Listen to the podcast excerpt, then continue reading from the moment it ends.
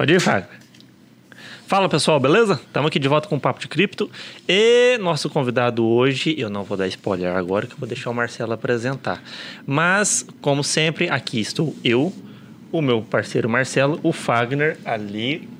Quem não viu, ele deu um joinha. E o nosso convidado aqui que está no suspense. Então, Marcelo, boa noite. Boa noite, Ciro. Boa E- noite. Perdão.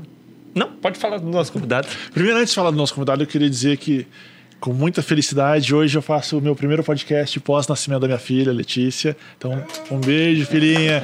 Papai já te ama demais.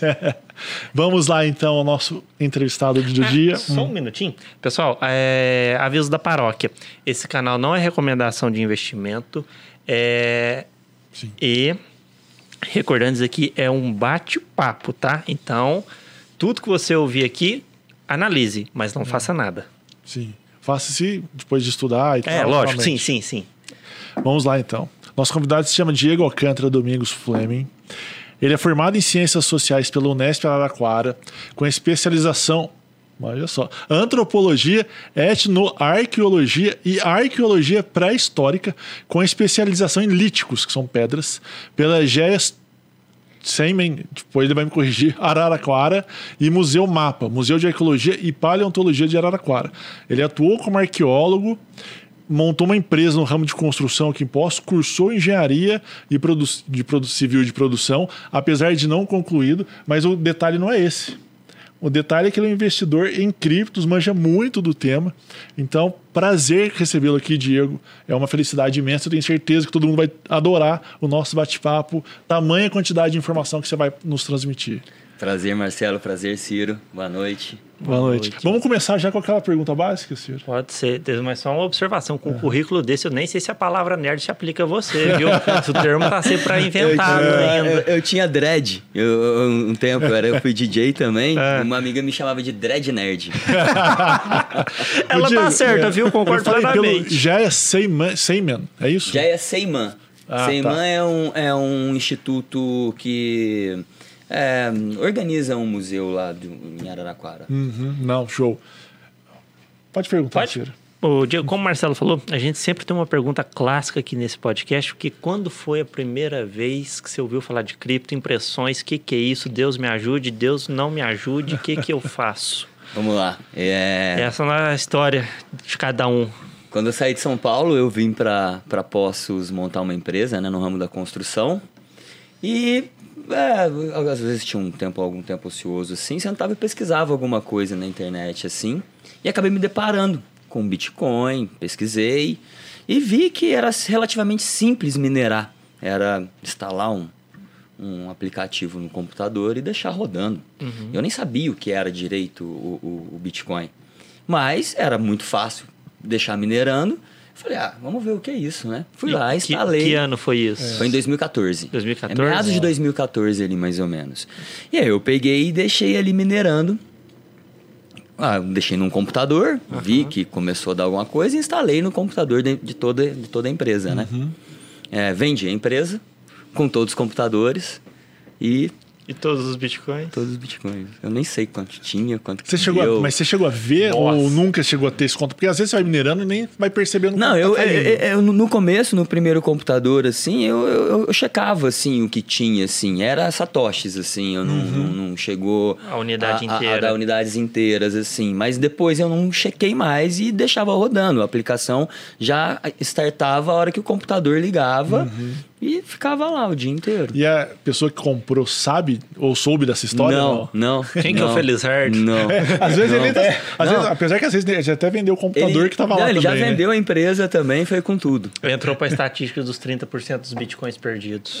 É, verdade, É. porque realmente É, tem muito Bitcoin perdido, realmente. Muita, muita coisa perdida. Pessoas esque- esquecem chaves Uhum. privadas, é, não dão atenção, É. as pessoas que começaram mesmo. Diego, então quer dizer que quando você vendeu a empresa, era um negócio que estava te interessando, mas não tanto. Ao ponto de realmente você ter vendido a empresa com, com as máquinas. Sem dúvida. Não, eu, não tinha, eu não tinha nem noção do que era o Bitcoin nessa época ainda. É, foi uma coisa bem assim.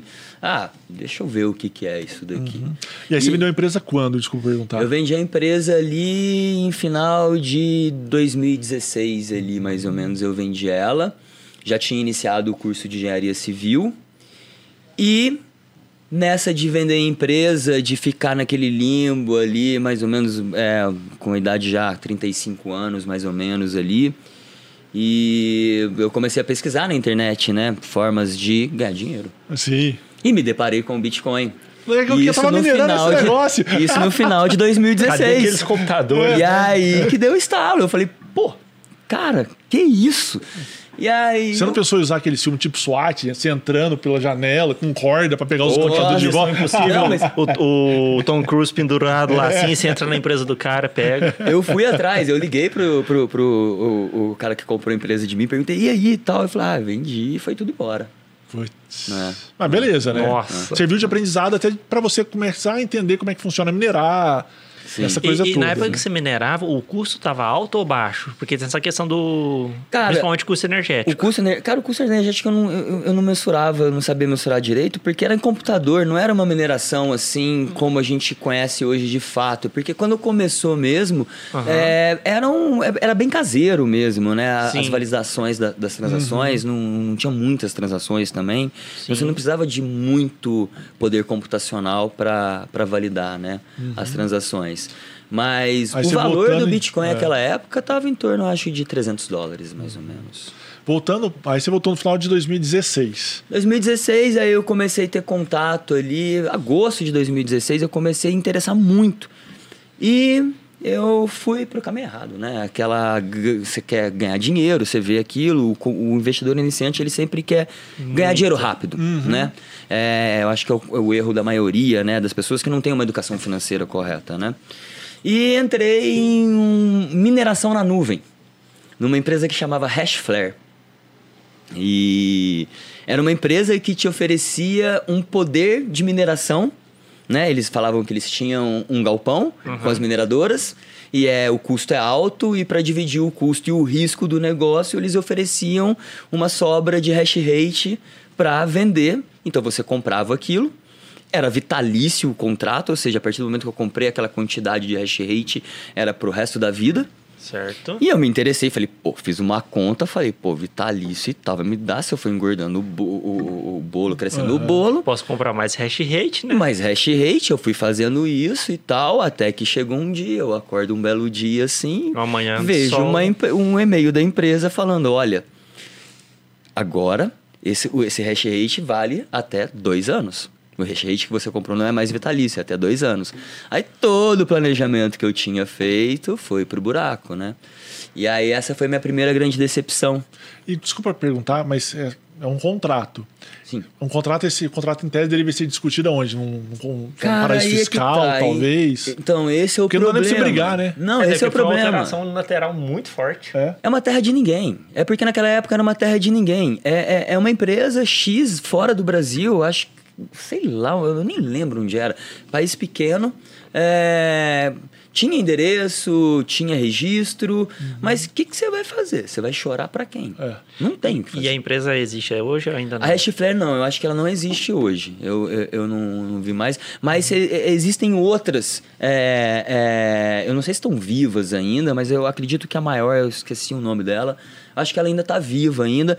E ela fazia realmente um bom trabalho, mais transparente que essa Hashflare. Existiam várias é, é, nesse sentido. A maioria, a maioria era golpe, é pilantra, querendo pegar dinheiro de gente que não tem conhecimento, né? Entendi. Aí vamos Caraca. você pegou. O dinheiro que você aplicou lá, você perdeu? Não, não, eu consegui, Não? eu Conseguiu. consegui ainda é, reverter aquilo e tal. E, e aí é, ficou 2017 inteiro e eu fui um pouco esperto, assim. Eu lembro direitinho, no dia do meu aniversário, no final do, de 2017, 17 de dezembro de 2017, deu o pico máximo do, do, do Bitcoin. Foi. É, que, que, que ele chegou ali em 19 mil dólares, mais ou menos, quase 20 mil dólares, né? E eu tava no aniversário, eu tava na casa do meu irmão lá em Belo Horizonte. É, minha família toda, a gente foi passar lá, eu, meu pai e minha mãe, meu junto com meu irmão. E eu lembro direitinho que eu olhei aquilo ali e falei, gente, É, eu, cara, eu acho que isso aqui. Eu não fui lá, cara, ainda a gente tava bebendo e comemorando. Sentei na frente do computador e falei que papai, despejei tudo, vendi tudo, papai, nem liguei. Acordei no outro dia, começou a cair. Nossa. Mas foi assim, 17 de dezembro foi o pico, 18 de dezembro começou a queda que durou aí praticamente dois anos mesmo, que foi o que a gente- o pessoal chama de inverno cripto, né? É. Ó, Que pessoal, tá chovendo. O Fagner é as no negócio, ele tende a tirar muito ruído de chuva e tal, mas se sobrar um pouquinho é porque tá chovendo aqui no, né, no telhado do estúdio, então um pouquinho de barulho acontece, mas daqui a pouco vai, beleza? Fala mais perto do microfone. É. Não, acho que nem precisa. O Fagner ele consegue tirar bem o ruído, Tá. mas pode sobrar às vezes uma coisinha, Legal. um detalhe. Ele fez um joinha ali que por enquanto É. tá ok. Mas e aí? Aí você vendeu tudo. Cara, eu vendi tudo, Você não desanimou? daí... Porque às vezes a pessoa desanima, né? Fala assim, puta, é, desanimei. que merda, Isso. que droga e tal. Paralelamente, aí nisso, é, desde quando eu tive essa notícia aí, deve ter sido mais ou menos ali também em junho, julho de 2017, e eu já comecei a me preparar, né, pra, pra sair desse negócio Uhum. e fui buscando outros, né? Como eu não tinha experiência nenhuma de conhecimento técnico, de análise técnica, eu não sabia De fazer o hold da nada. Cripto, né? É, na verdade, o mais certo era fazer o hold, né? Mas eu não tinha muito essa consciência, eu queria ganhar dinheiro logo, né? Aham. E eu fui procurando projetos desse tipo. E até que eu esbarrei num outro grande projeto. Ó, essa história é muito interessante. Essa é um dos maiores golpes que é, vocês podem procurar. Chamava BitConnect. Eles ofereciam uma coisa que chama lending. Lending é o que, que é? É mais ou menos o que essa Hashflare fazia, só que sem a proposta da mineração.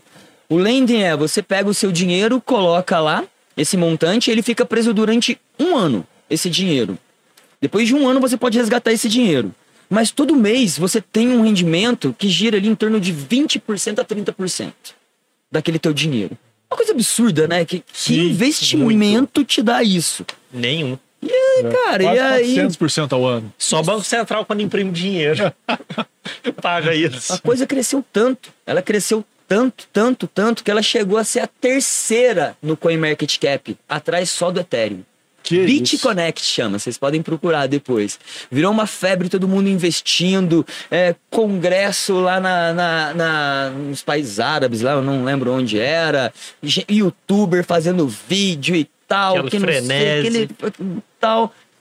De um dia pro outro eu acordo, vou assistir o canal do YouTube lá do cara, o cara desesperado lá, que não sei o que, que eu não sei o que, que eu não sei o que, que eu não sei o que, os caras do nada, paf, Deram o Sumiu. tombo, sumiram a moeda que valia muito, que era a terceira no ranking do CoinMarket- CoinMarketCap, derreteu. Do nada. Caraca. Essa eu perdi tudo. Engraçado. Perdeu tudo. Essa eu E- perdi Não e- deu nem pra tirar. Não, essa eu perdi tudo. Na verdade, Foi assim, a hora que maior? vi, ela derreteu, ela derreteu tudo. Ela derreteu tanto que eu falei, ah, não velho. Ah, mano, o que que ficou aqui? Eu vou esperar, vai que, né? Vai, que um chegou eles- a zero, sumiu. morreu. Só o rublo russo que eu acho que derreteu mais rápido do que essa. Essa, essa foi a minha prim- primeira experiência.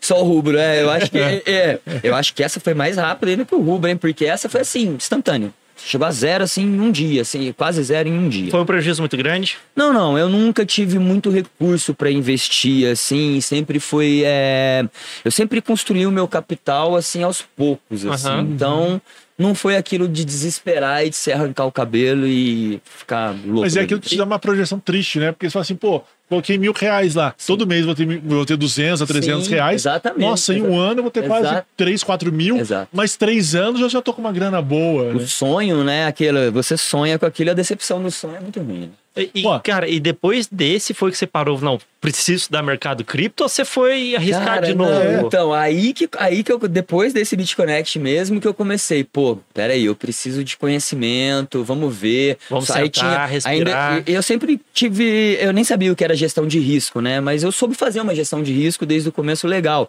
Então eu não derreti todo o meu capital, né? O pouco que eu tinha, né? Aham. Eu não derreti ele. Então eu consegui, é, aos poucos, ir estudando e fazendo alguns aportes, aprender a fazer trade.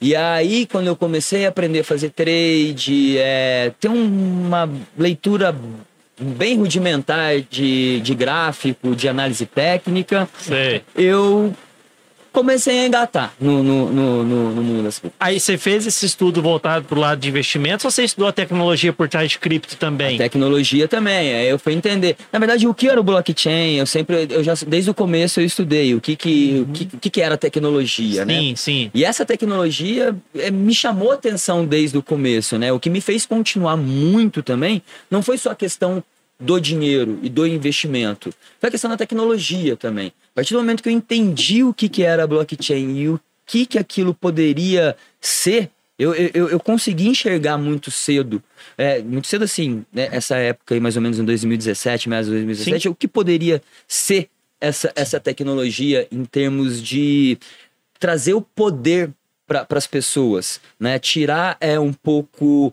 é, essa, essa, esse sufoco que o Estado coloca em cada pessoa, assim. Uhum. E, e aos poucos eu fui. indo. Tá valendo. Não. E aí você foi caminhando, foi caminhando, foi manjando do sistema todo, Sim, é, de foi, modo geral. foi, foi- foi bem aos poucos, assim. Foi, Sim, ah, o- não é uma coisa. Não. É uma coisa que vai com tropeços, cai, quedas. É uma escada. É uma Não, e não, não é nem uma escada, né? É mais tipo uma montanha russazinha. Também. Né? Que você vai descendo às Sim, vezes, vai sem mais dúvida, sem dúvida. é montanha Aí você acerta uma, aí você, pô, olha que legal. Aí você empolga, né? Quando você acerta que é o problema. A hora que você acerta e vem a ganância, né? A gente tem um grande problema, né? Isso é, é intrínseco do ser, huma- do ser humano, por mais autocontrole que tenhamos, que a pessoa seja. Ela sempre vai. cre- Investimento é isso, né? Fazer dinheiro com dinheiro e a ganância realmente atrapalha. Então aí você chega um momento, ah, já sei tudo, né? Eu sou é, o Bambambam Bam, Bam e expertise, tal, o expert, e vai você lá e comentou que você, hoje você trabalha com isso. Sim. Com que- O que, que você faz? Cara, hoje a minha, a, a minha principal fonte de renda nisso é trade. Você faz É, day trade. Eu faço. Cara, é, eu, day- é, assim, day trade é um pouco complicado de falar, porque a gente tem um mercado que ele é aberto 24 horas, 7 dias por semana. Uhum. Então o day trade, pra mim, ele, ele cabe muito bem ao mercado tradicional. Tem hora É de fechamento. É um né? mercado de- de cripto, exatamente. Você precisa, ó, vai fechar o mercado, aí você fica com medo de, de- Você tem que sair daquela operação e tal. No, na no mercado cripto, não. Se você. é, se essa operação não foi bem sucedida, você pode postergar ela um pouco mais e levar ela para frente, virar um swing trade ou até partir para o hold se não der muito certo, dependendo do que você quer. Você tem muitas é, estratégias para colocar em prática com, a- com as criptos. Mas a minha, a minha, hoje a minha maior atividade nas criptos é uma é um, um margin trade, é uma alavancagem bem pequena, né, a 3.3 a, a 5 vezes assim, que eu uso ela como proteção. Pô, 3.3 não que você fala são 5 vezes, é, por exemplo, eu tenho mil e eu pego 5 mil na corretora, tipo isso? Isso. Fala- Ah, ou tá. 3 ou, alavanca. ou Ou- 3,300, ou né? 3,300, No tá. máximo 10, que é só o Bitcoin que essa casa oferece. Eu- essa estratégia minha só dá certo na, em uma casa que chama Bitfinex. Uhum. É, e eu faço uma coisa que a maioria dos investidores condenam, né? Que é não, não usar stop loss. Eu não uso stop loss nessa, nessa operação que eu faço, nessa forma de operação que é a minha principal é, fonte de ganho. Eu sempre aumento a mão. Eu faço um preço médio e aí eu uso alavancagem para me proteger.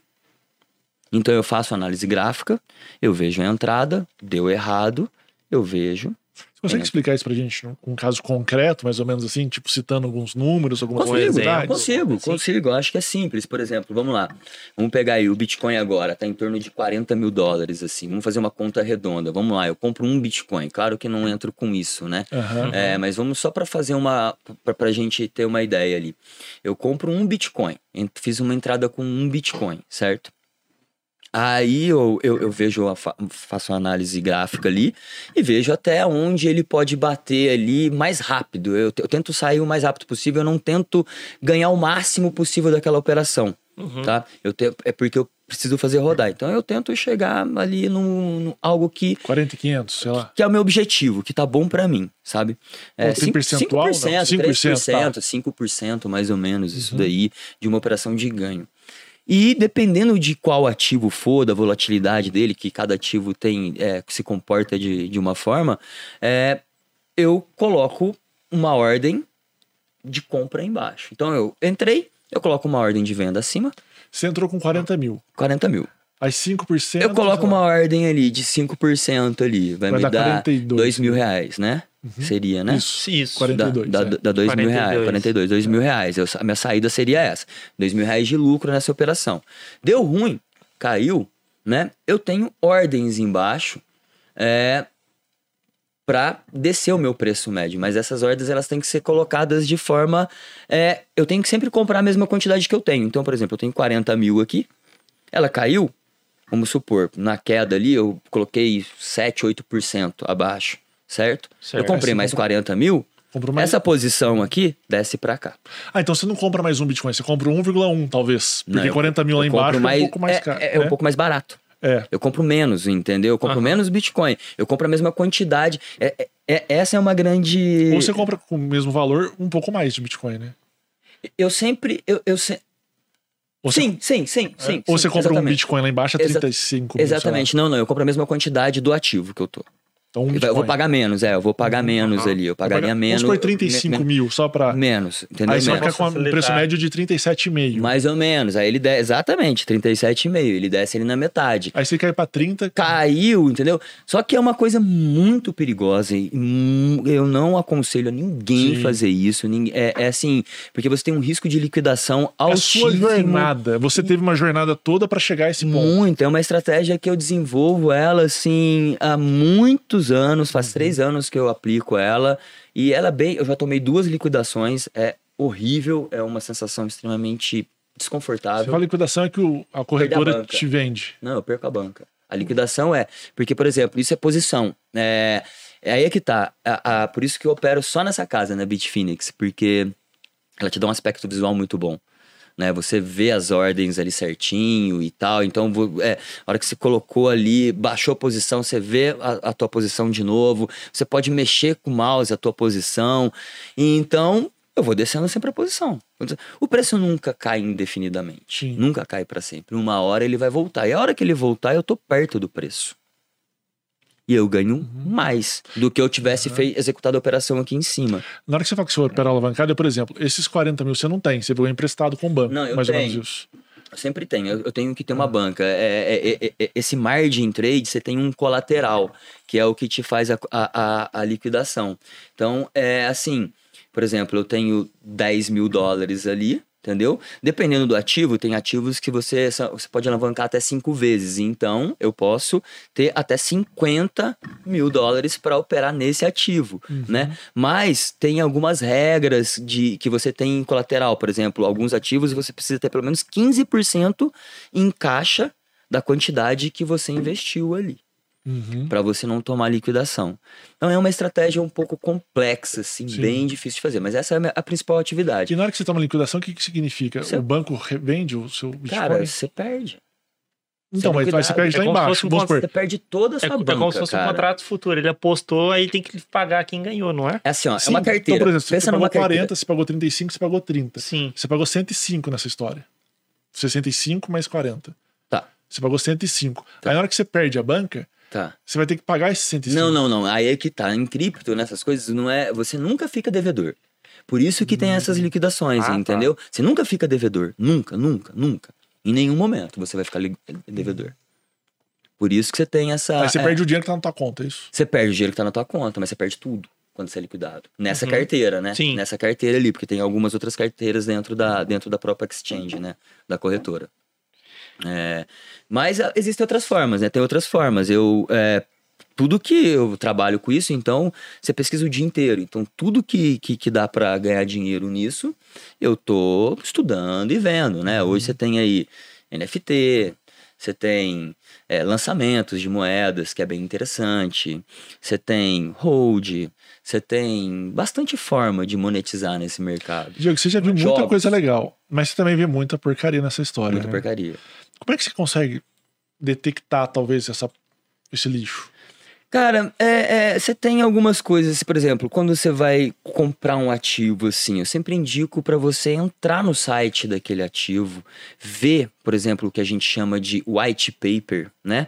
Eles têm white paper é o projeto daquele ativo que você está negociando, né? Então ali no próprio white paper você já vê a qualidade da, da redação do texto, de, do, de como o texto é formatado, a quantidade de informação que você tem, né? Você tem uma outra, um, um- um outro item também, é o roadmap, que é o plano de negócio, quando eles vão lançar cada, é, Etapa. cada etapa e tal.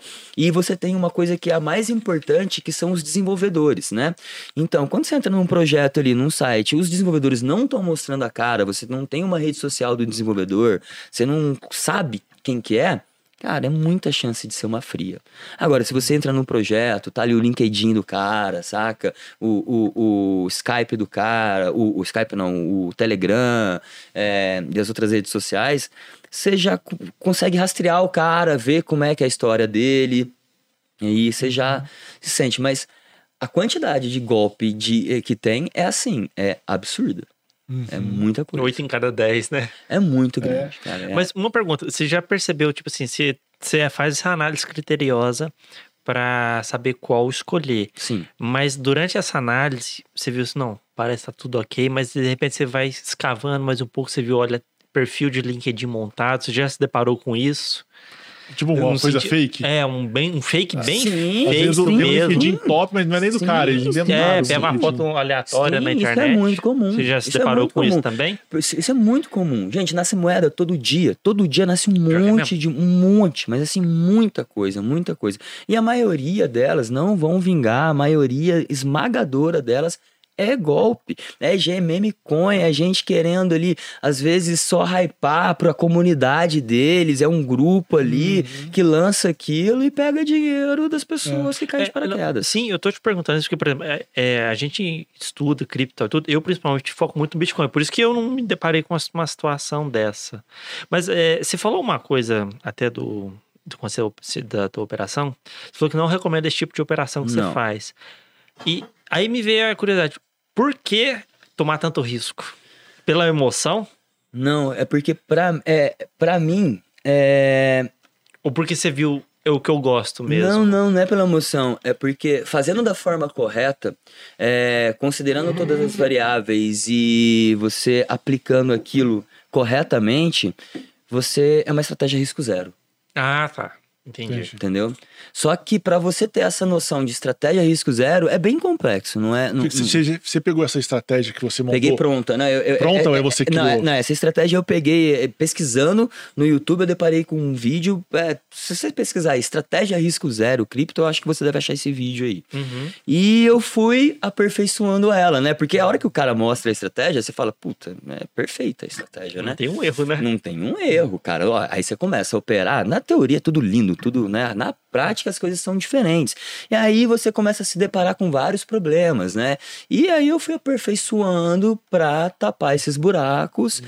e, cara, me dei bem, né? É igual dever de matemática, né? O professor tá fazendo a equação lá, você bico Aí você chega na sua casa, casa pra fazer, você. Exato. Não, não tá rodando o negócio. Exatamente. Tô olhando o quadro, tava Exatamente. bom. Usei a mesma coisa, é. né? Por que você tá Então você acha que, tipo assim, digamos assim, você fez a estratégia risco zero 2.0, que é a sua estratégia, é, digamos poderia, assim. Poderia, é, poderia ser. Na verdade, eu aperfeiçoo ela o tempo inteiro. É, você tem o grande problema que eu te falei, que é a ganância, né? Às vezes você acorda, que assim, mercado é aberto 24 horas, 7 dias por semana. Deu insônia, 4 horas da manhã você olhou, né? Eu tô operando aqui, ó. Agora, nesse momento, eu tô em operação, saca? Eu tô em operação o tempo inteiro, saca? Então, é, é isso. É um pouco problemático também, porque isso causa uma ansiedade. Você tem que aprender a lidar com isso. Tem dias que então você acorda de ovo virado ali e você mete o pé pela mão, erra.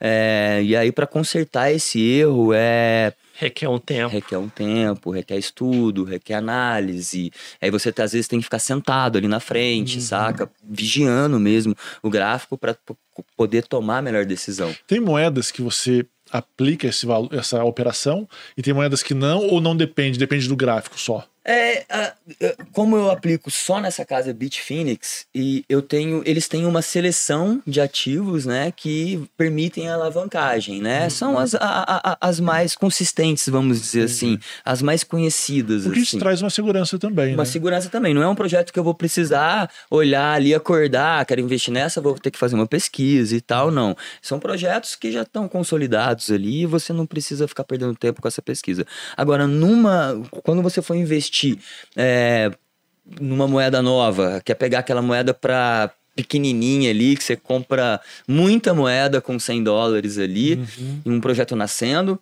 aí sim uma pesquisa é fundamental. E mesmo assim é difícil, né? Porque é mais ou menos igual a gente pensa de empresas de um modo geral. Ela, a empresa pensa assim, vou dar um exemplo que eu sei muito bem, porque eu lembro que eu estudei esse caso. A Cielo, ela, quando ela foi fazer uma maquininha de adquirência dela, ela fez uma mais moderna, Sim. que integrava com nota fiscal e tal. E tava começando aquela guerra de preço pra maquininha. Ela falou assim: não, nem vou entrar, porque todo mundo vai querer essa maquininha de nota fiscal. Eu falei assim: não vai, a galera no Brasil gosta de pagar menos. E a Cielo se deu mal, tá com prejuízo pra caramba. Agora que ela tá tentando ver se ela recupera, agora que ela acordou. Tá que porque nem a ela- Kodak não postou na Exato. própria tecnologia. porque ela erra o projeto. E muita empresa ou moeda, ela é um projeto que, em tese, pode ser legal, com pessoas comprometidas e sérias, mas é um projeto que não vai ter futuro, talvez. Sim, Cara, sim. eu- você sim, falando isso, é. você me lembra aquela que o Júlio comentou, assistam esse podcast, é, comentou de quando ele ia fazer aporte inicial em startup, eu falei assim, você vai ler o contrato, parece uma pirâmide. E aí É. ele falou, não, hum, depende, de comprometimento que você falou, não, vai dar certo e É. aí você vê que não é. Porque isso que o Diego tá comentando, de pegar lá no início, é muito isso. Você fala assim, Sim, você olhar e é e, pensar em futurologia. Sim. Fala assim, será que essa moeda vai rodar? E às vezes o mesmo projeto daqui a 10 anos roda perfeito. E Sem essa dúvida. moeda não vai rodar. Sem dúvida, sem dúvida. É, a gente participa. Eu entrei num projeto recente agora aí que chama Bricken. É, nascendo também, né? Eles nem lançaram moeda ainda, mas é um projeto interessante. É, fazer gancho aqui para puxar Claro. alguns assuntos, né? É, a Bricken, ela é um projeto que ela oferece tokenizações para as empresas, então. Por exemplo, Brasileiro? Hoje, não. É, eu não sei agora te falar de Uhum. onde ela é. Não vou lembrar. Mas então é uma empresa. ela está nascendo. A proposta dela, então, é ajudar as empresas a se tokenizar. Como assim? Se tokenizar. Porque assim. É, vamos lá, puxar dois assuntos. Enfim, É. posso? Vocês me Pode, permitem? Então, claro. vamos lá. Como assim é pra puxar esse assunto? É, é, é, eu, eu assisti alguns, alguns podcasts de vocês, né, e tal, e a Siga o gente exemplo tem... dele. A gente tem é, dois pontos aqui, né? A gente tem a questão, talvez a gente poderia pensar um pouco, talvez não só na, no dinheiro, em ganhar dinheiro, mas como essas tecnologias resolvem problemas reais da nossa vida, né? É, essa Bricken, aonde eu vou chegar agora, como, é, ela resolve um problema. Por exemplo, o Bitcoin. Qual que foi a ino- a inovação do Bitcoin? A inovação do Bitcoin foi a blockchain. Uhum. Ele inovou com a blockchain Uhum. né? Que é você transmitir dados, né? De forma incorruptível, né? Sim, transparente, corruptível. né? Transparente, de forma rápida, pro, com taxas baixas para qualquer lugar do mundo, sem um terceiro, né? Uhum. O Ethereum trouxe uma inovação que é o que, para mim, o boom mesmo veio com o Ethereum. Que é o que trouxe, ele trouxe os smart contracts, né? Uhum, que é o que permitem a criar tokens. A partir do Ethereum, qualquer pessoa hoje, no mundo, Tokeniza. pode montar uma empresa sem ter um CNPJ. No caso aqui, a gente do Brasil. Uhum. Mas, por exemplo, você tem uma ideia, você não tem aquele capital para colocar em prática, né? Para colocar em prática aquela ideia. Uhum. Você pode arrumar investidores e tal, mas você pode simplesmente montar um token, registrar esse token na blockchain da Ethereum, apresentar a sua ideia, que seria um site, fazer o white paper, o roadmap.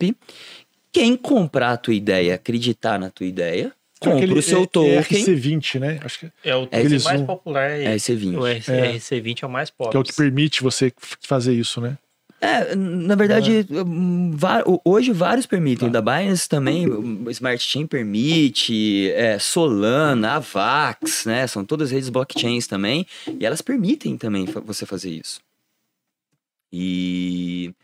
Então, com, com a- a- essa tokenização, isso é tokenização, é dar a possibilidade para as pessoas conseguirem colocar suas ideias em prática. Claro, né? E isso estourou, né, ali. Que? 2018, eu acho, foi mais ou menos, se eu não me engano, que estourou isso daí. E que foram as famosas ICOs, né? Initial Coin Offer, né? Uhum. Tem o initi é, IPOs, né? Initial Paper Offer, né? Que é do mercado tradicional, e as ICOs, né? Uhum. As ICOs, então, traz pra gente essa oportunidade de criar um negócio sem precisar do Estado. Sim. Então, você coloca a sua ideia em prática. Então, essa é a ideia de tokenização.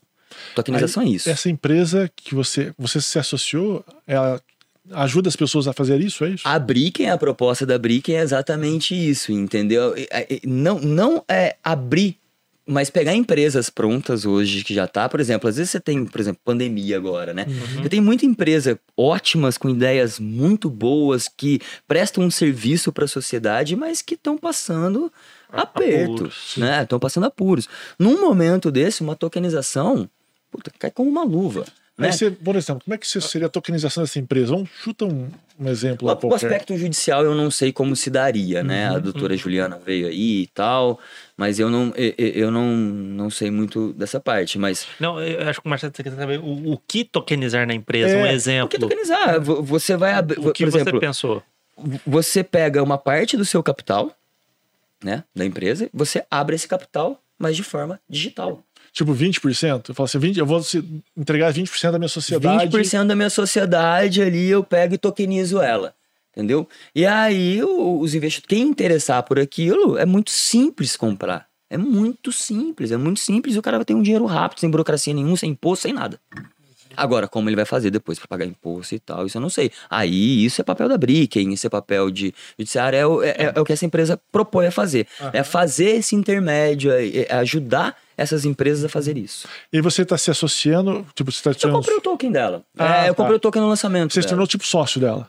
É, exatamente. É. Qu- qu- Quando você tem um token, você acredita naquilo, você praticamente é um sócio. Ah, é tá como se você fazendo- comprasse um papel Ah, do tá mercado fazendo- tradicional. Sim. Ah, tá fazendo papel de incubadora de projeto. Isso. É, aí é. E aí você comprou um, pe- uma pedacinho da sociedade, digamos assim.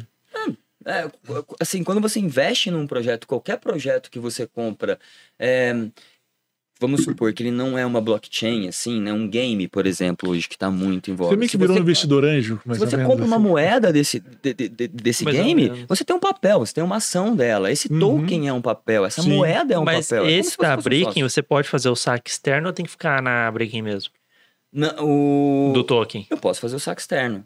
Ah, tá. Eles não pediram pra reter, não. Não, é, é, ele ficou, re- tá retido até setembro. Ah, tá. Hum. Entendi. Até setembro, porque é o lançamento, Launchpad e tal. Setembro eu posso tirar ele. Se a moeda estiver valendo mais do que eu paguei, eu posso vender do jeito que eu quiser. Aham. Eu posso holdar, esperar um tempo pra ver se vai virar empresa ou não. Ah, tá. Eu achei que eles iam reter a de, A de eterno, a de eterno. É. Né? Pra não ficar Não. sem nada pra liquidar lá. Não, não. É, É que Aí- se ele fizer por muito tempo, também ninguém vai se interessar, né?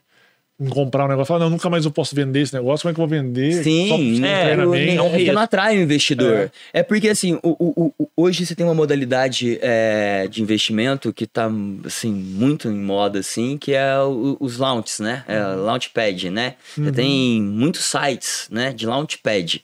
Ou seja, você entra nesse site e esse site te dá, esses sites te dão acesso a lançamentos. E você pegar moedas em lançamentos é muito in- é interessante alguns casos, né? Os bons projetos, assim. Porque a hora que ela é lançada numa exchange, numa exchange descentralizada, a maioria deles são, não são essas ex- exchanges é, Binance, nem Bitfinex, nem são é, é, lançada em Uniswap, PancakeSwap, é, descentralizados.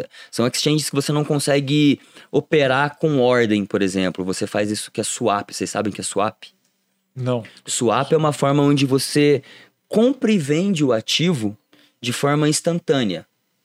Ele é o pre- aquele preço de mercado. Você não coloca a ordem de compra, você não preço. coloca a ordem de venda. Você não escolhe, a, você não pode falar assim, ó, eu quero comprar a tanto. Se É, bater à a vista. tanto, eu comprei. É sempre a- só à vista. Essa, é- é- essas é, exchanges é, descentralizadas, as DeFis mesmo, é só à vista. E Você, a- você opera muito na Uniswap?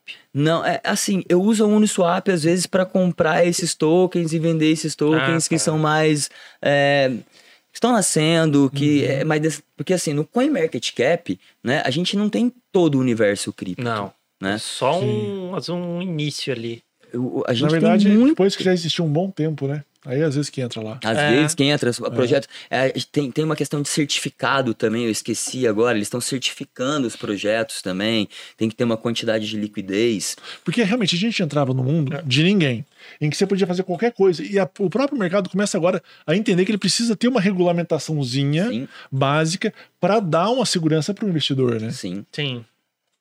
É, a questão da regulamentação, ela é um pouco, ela é um pouco, não, ela é bastante complexa, né? Ah, não, eu falo essa regulamentação, por exemplo, da CoinMarket, que é para eu colocar você Ah, aqui sim, dentro, sim, você tem que ter sim, umas certificaçõezinhas, porque dúvida, senão dúvida, eu nem vou dúvida. considerar você como Com verdadeiro ou certeza. válido. É, a própria a, comunidade a ideia gera é isso. evitar golpe. Ah, Exato. A própria comunidade. É, eu não falo nem da, da regulamentação estatal, mas da própria, do próprio mercado regulamentando Ele e regulando mesmo. a si mesmo. Sim. Porque ele começa a estabelecer pré-requisitos para poder colocar lá dentro a listagem da, da própria moeda, né? Sim. E essa é a beleza desse mercado, assim, é, é esse mercado DeFi, o mercado descentralizado, a beleza dele é que ele, os próprios usuários oferecem liqui- liquidez para a rede, né? Então, por exemplo, sendo o, o, o projeto, né, ele vai e coloca uma liquidez, ele para ele criar o projeto, ele tem que criar um pool de liquidez inicial ali. E a partir do momento que ele é interessante para algumas pessoas, as próprias pessoas pegam e começam a oferecer liquidez. De- é um pouco complexo assim, mas é, dentro dessas corretoras você consegue colocar é, o stake, né? Uhum. É o que é, é o que chama de stake. Você coloca o, o, o dinheiro ali em stake e, e- e você oferece o dinheiro para aquele projeto para ele conseguir comercializar e ter liquidez ali dentro. O stake é muito complicado. O né? stake é muito complicado. O stake é bem complicado. É, é assim, é bem simples, na verdade, mas é um pouco complicado de entender. Mas vamos lá. É, por exemplo, vamos pegar um projeto. Vamos dar um exemplo dessa Bricking, por exemplo. E vamos supor que essa Bricking foi lançada e ela tá ali na Pancake Swap, né? A gente gostou desse projeto, nós três aqui gostamos desse projeto e a gente quer que ele continue, a gente acredita nesse projeto, né? Então o que, que a gente faz? A gente pega uma parte dos nossos tokens que a gente tem da Bricking, né? E em vez de deixar ele parado, rodando ali, quietinho na carteira, a gente coloca ele numa piscina, numa pool de liquidez. Ali, coloca ele para a rede, oferece ele para os desenvolvedores.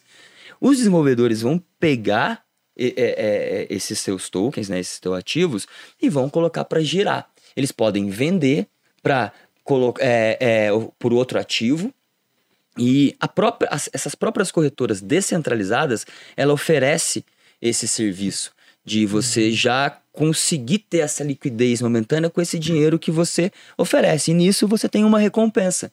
Você tem e são recompensas altas ainda. Um juros bom, né? Muito bom, muito bom. Eu só Sei não que é entendo muito ainda esse lado, por exemplo. Por exemplo, eu vou comentar da Axie Infinity. Hoje, na, na Binance, pelo menos você coloca a sua moeda Axie Infinity em staking, Sim, ela tá rendendo por 120 dias, acho que 104%. muito bom. Né? Só que é o ano, 104 é o ano, Sim, então já vai render 30%, sei lá, em 4 meses. sim. Sim. Beleza, aí eu entendi. Eu emprestei, coloquei para liquidez, eu recebo como juros moedinhos, centavinhos da Axie Infinity. Mas eu não entendo o que, que ela é feito com essa minha moeda ainda. Entende? Por- Eu coloquei para liquidez. Aí, quem que vai pegar essa moeda? O próprio desenvolvedor da Axie Infinity vai pegar? Isso. É o próprio desenvolvedor da Axie Infinity, nesse caso. Agora, Dentro da Binance eu não sei. É, Porque a, gente, tem- a gente é. tem alguns conceitos diferentes. Stake mesmo é quando você faz ele na própria. é, na própria, no próprio site, da própria moeda. Porque você tem, dentro da Hum. Axie Infinity, no site da Axie Infinity, você consegue colocar os seus Axies ali em, em stake. Né? Você está emprestando para outra pessoa. Isso né? é stake. Você está emprestando para os desenvolvedores da Axie Infinity. Dentro da Binance, eu acredito que já seja uma pool de liquidez, um farm, que o pessoal chama assim, né? Então, a rede da Binance ajuda para para Binance ali também ter liquidez diante desse ativo ali, ela faz isso. É uma forma de você é, de você diminuir o risco desse de- da comercialização desses ativos. Porque imagina, você compra um ativo, né? Você compra uma Axie Infinity. Você vai vender, quem que vai comprar? Às vezes, ninguém pode ter interesse por esse ativo, entendeu? Mas se esse projeto tem essa liquidez oferecida por stake ou por farm, você, é, você vende na hora. É isso essa liquidez, é, é- é esses stakes, esse farm. Ele, e- e- ele é, deixa o, o ecossistema saudável e faz com que tenha confiança dos investidores. Mas não há uma possibilidade de um excesso dessa moeda? Porque, por exemplo, É, nessa tá- Axie Infinity eles começaram a ter que queimar token, Sim, Porque eles É criaram queimar. demais, né? É Aí fala, eu queimar preciso token. Porque ela era, queimar. tava inflacionando. tokens. Isso, é queimum. É Agora deixa eu te perguntar, quando falam queima de token, o que, que é? Porque assim, ó, vamos imaginar uma pessoa que tá assistindo a gente ela fala assim, queimar token. Cara, é botar fogo nessa porra. O que, que é isso, né? Queimar token. É queimar token exatamente quando é, você tem é, muito é, token no mercado e cê- o, o preço não tá saudável, né? O gráfico do preço não tá saudável, ele começa a apresentar um comportamento ruim. É, tem gente, por exemplo, o Axie Infinity é, é um jogo, né? E, por Uhum. exemplo, o pessoal começa a ganhar muito esse Axie Infinity no jogo e em vez de stakear ou holdar, eles começam a despejar no mercado, né? É. Eles começam a despejar.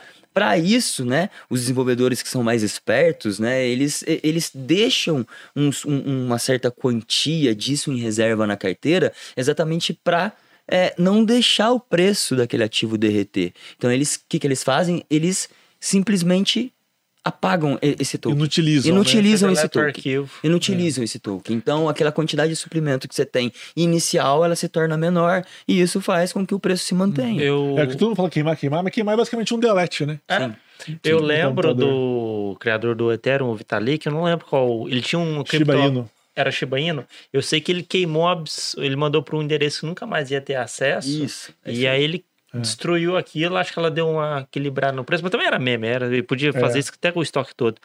Cara, mas você falando de DeFi, essas coisas, uma coisa que eu fico com um pé atrás é porque é o seguinte, a segurança cibernética é muito, muito alta, porque você vira e mexe, tem um hack algum DeFi. É bem complexo, é, é bem difícil. É onde que eu fico com um pé atrás. É, e tem que ter o to- to- os dois fico- pés atrás. Os não- dois, os é, dois os pés dois atrás. pés atrás. Mas daí é Porque a Pancake, eu acho que ela sofreu um hack esses dias Sim. atrás. Sim, A, a Axis sofreu. sim. E aí, cara, você vê que o negócio não é tão descentralizado assim. Ele é parcialmente. Sim. Até porque, Em a, que sentido? Assim, eu não entendi muito bem a questão da descentralização. porque por exemplo, é, vamos pegar aqui. O Bitcoin ele é perfeitamente centralizado. Você não consegue uma força para hackear aquilo. Tá. certo? Só que nessas outras, e aí é onde que eu acho que falha um pouco no geral, é você tem falta de dedicação para a rede se manter segura. É, e essa coisa de você meio que concentrar um grupo que tem que toma as decisões. Então, por exemplo, a, a Ethereum ela não é totalmente descentral, é descentralizada, ela é parcialmente. Perfeito. Porque tem uma fundação atrás dela, aí já tem bancos patrocinando essa fundação. Então é aquele negócio. O marketing é vender que é descentralizado. Só que aí você entra, você tira o marketing, você vê, "Ah, o negócio já não é tão assim. Entendi. Que- Quem seriam esses hackers que conseguem quebrar isso tão fácil? Será que não são os próprios desenvolvedores da plataforma? Não, não tô falando Isso? nem na questão dos desenvolvedores. Esse grupo concentrado influencia muito. Por exemplo, o Ethereum tá para ser Ethereum 2 2.0 a 2.0 mil anos, quase, esse negócio. Nunca que atualiza. E aí você vê que o Vitalik tá segurando. Então ele tem praticamente um controlador da rede. Ela não é tão descentralizada. Perfeito, sim, sim. É, e aí o mercado de DeFi, eu fico um pé atrás nesse sentido. Por exemplo, a Uniswap, eu não conheço em detalhes, mas eu acredito que ela não seja totalmente descentralizada. Porque se ferrar alguma coisa, alguém vai agir ali. Alguém vai agir. não, alguém nesse- vai agir. Nesse sentido. E além sim. da falha técnica, por exemplo, você tem no Bitcoin, você tem a Lightning. Você já viu alguma corretora grande com Lightning? Sim, não. Não. Nesse sentido, sim, você tem total razão. E assim, uma descentralização assim, 100%, assim, eu eu acho que não vai existir, Não, né? Porque sim. a gente precisaria de uma inteligência artificial gerindo aquilo. E ainda assim, É, essa inteligência seria né? o centralizador, Porque, né? por É. exemplo, você precisa de nova, você precisa de atualização no site mesmo para estar oferecendo novas coisas e tal. Então, quem, quem, quem tá ali por trás disso? Sim, sem dúvida, sem dúvida alguma. Isso fere é, essa, essa proposta de descentralização, sim. Mas a própria comunidade tem formas de é, gerenciar isso e opinar nisso. Você tem alguns tokens, por exemplo, que chamam tokens de governança Uhum. certo? E geralmente essas corretoras DeFi oferecem esses tokens de- governança, que por exemplo, a Pancake Swap, a Cake, a moeda da Cake, né? Você consegue comprar, é, é, ter token de governança da Cake, da Cake. Então você participa de algumas decisões, vota em algumas decisões, Sim. entendeu? Isso é uma forma de combater isso, entende? É uma forma que eles, que eles pensam, é, lógico, logicamente eles pensaram nisso também, mas eles é, conseguem amenizar um pouco e passar essa noção de descentralização dessa forma. Mas Sim. com certeza nunca Eles- vai ser sempre eles tendem isso. não eu, eu concordo que nem né? o Bitcoin é, é a mais descentralizada. Eu sei que se- nele você tem alguns núcleos, por exemplo, o, o, é, o pessoal mais influente do, do, do, do Bitcoin, logicamente, é o que disponibiliza o arquivo no GitHub lá para você baixar tal e tudo. É a parte mais concentrada, por assim dizer. Mas a rede como um todo, você vê que ela conseguiu propor aquilo. Aí no DeFi, que é o que eu falo que eu fico com o pé atrás, porque é o seguinte: você não tem toda essa dedicação. E aí que entra a briga até da comunidade Proof of Work, Proof of Staking, né? De. Como é que fala? De evitar que esses problemas se, se propaguem. De um ataque hacker, por exemplo. Sim, é porque o ataque hacker também é vitrine, mas quando não tem um ataque, eu ainda tenho essa influência maior, como eu dei do caso a gente comentou aqui do Ethereum, né? Tem a Tá. fundação do Ethereum por É trás que você dele. chega num paradoxo, né? Em que você tem um desenvolvedor inicial, É. e esse desenvolvedor inicial é aquela pessoa que talvez você vai confiar nele Sim. na hora que você olha, e depois você fala assim: Eu quero que você, desenvolvedor, largue mão do que você já desenvolveu para que o próprio sistema tome conta. Sim. Descentralizando. Só que ao mesmo tempo ele ainda está levemente vinculado ao desenvolvimento daquela moeda ou daquele programa. É, Daquela, eu acho que a gente consegue blockchain. separar em, em- em dois pontos aqui, né? Nessa parte que eu sou mais ortodoxo nessa parte. Sim, mas eu acho que a gente consegue separar em dois pontos, né? O desenvolvimento do código do ativo, Uhum. né? Que aí ele é totalmente descentralizado, ele nasceu, é, é, é, é complicado, né? As regras dele estão ali, por mais que você tenha intervenções de melhoria, né? E você tem as casas de negociação, É. né? Então são dois pontos, eu acho, diferentes ali.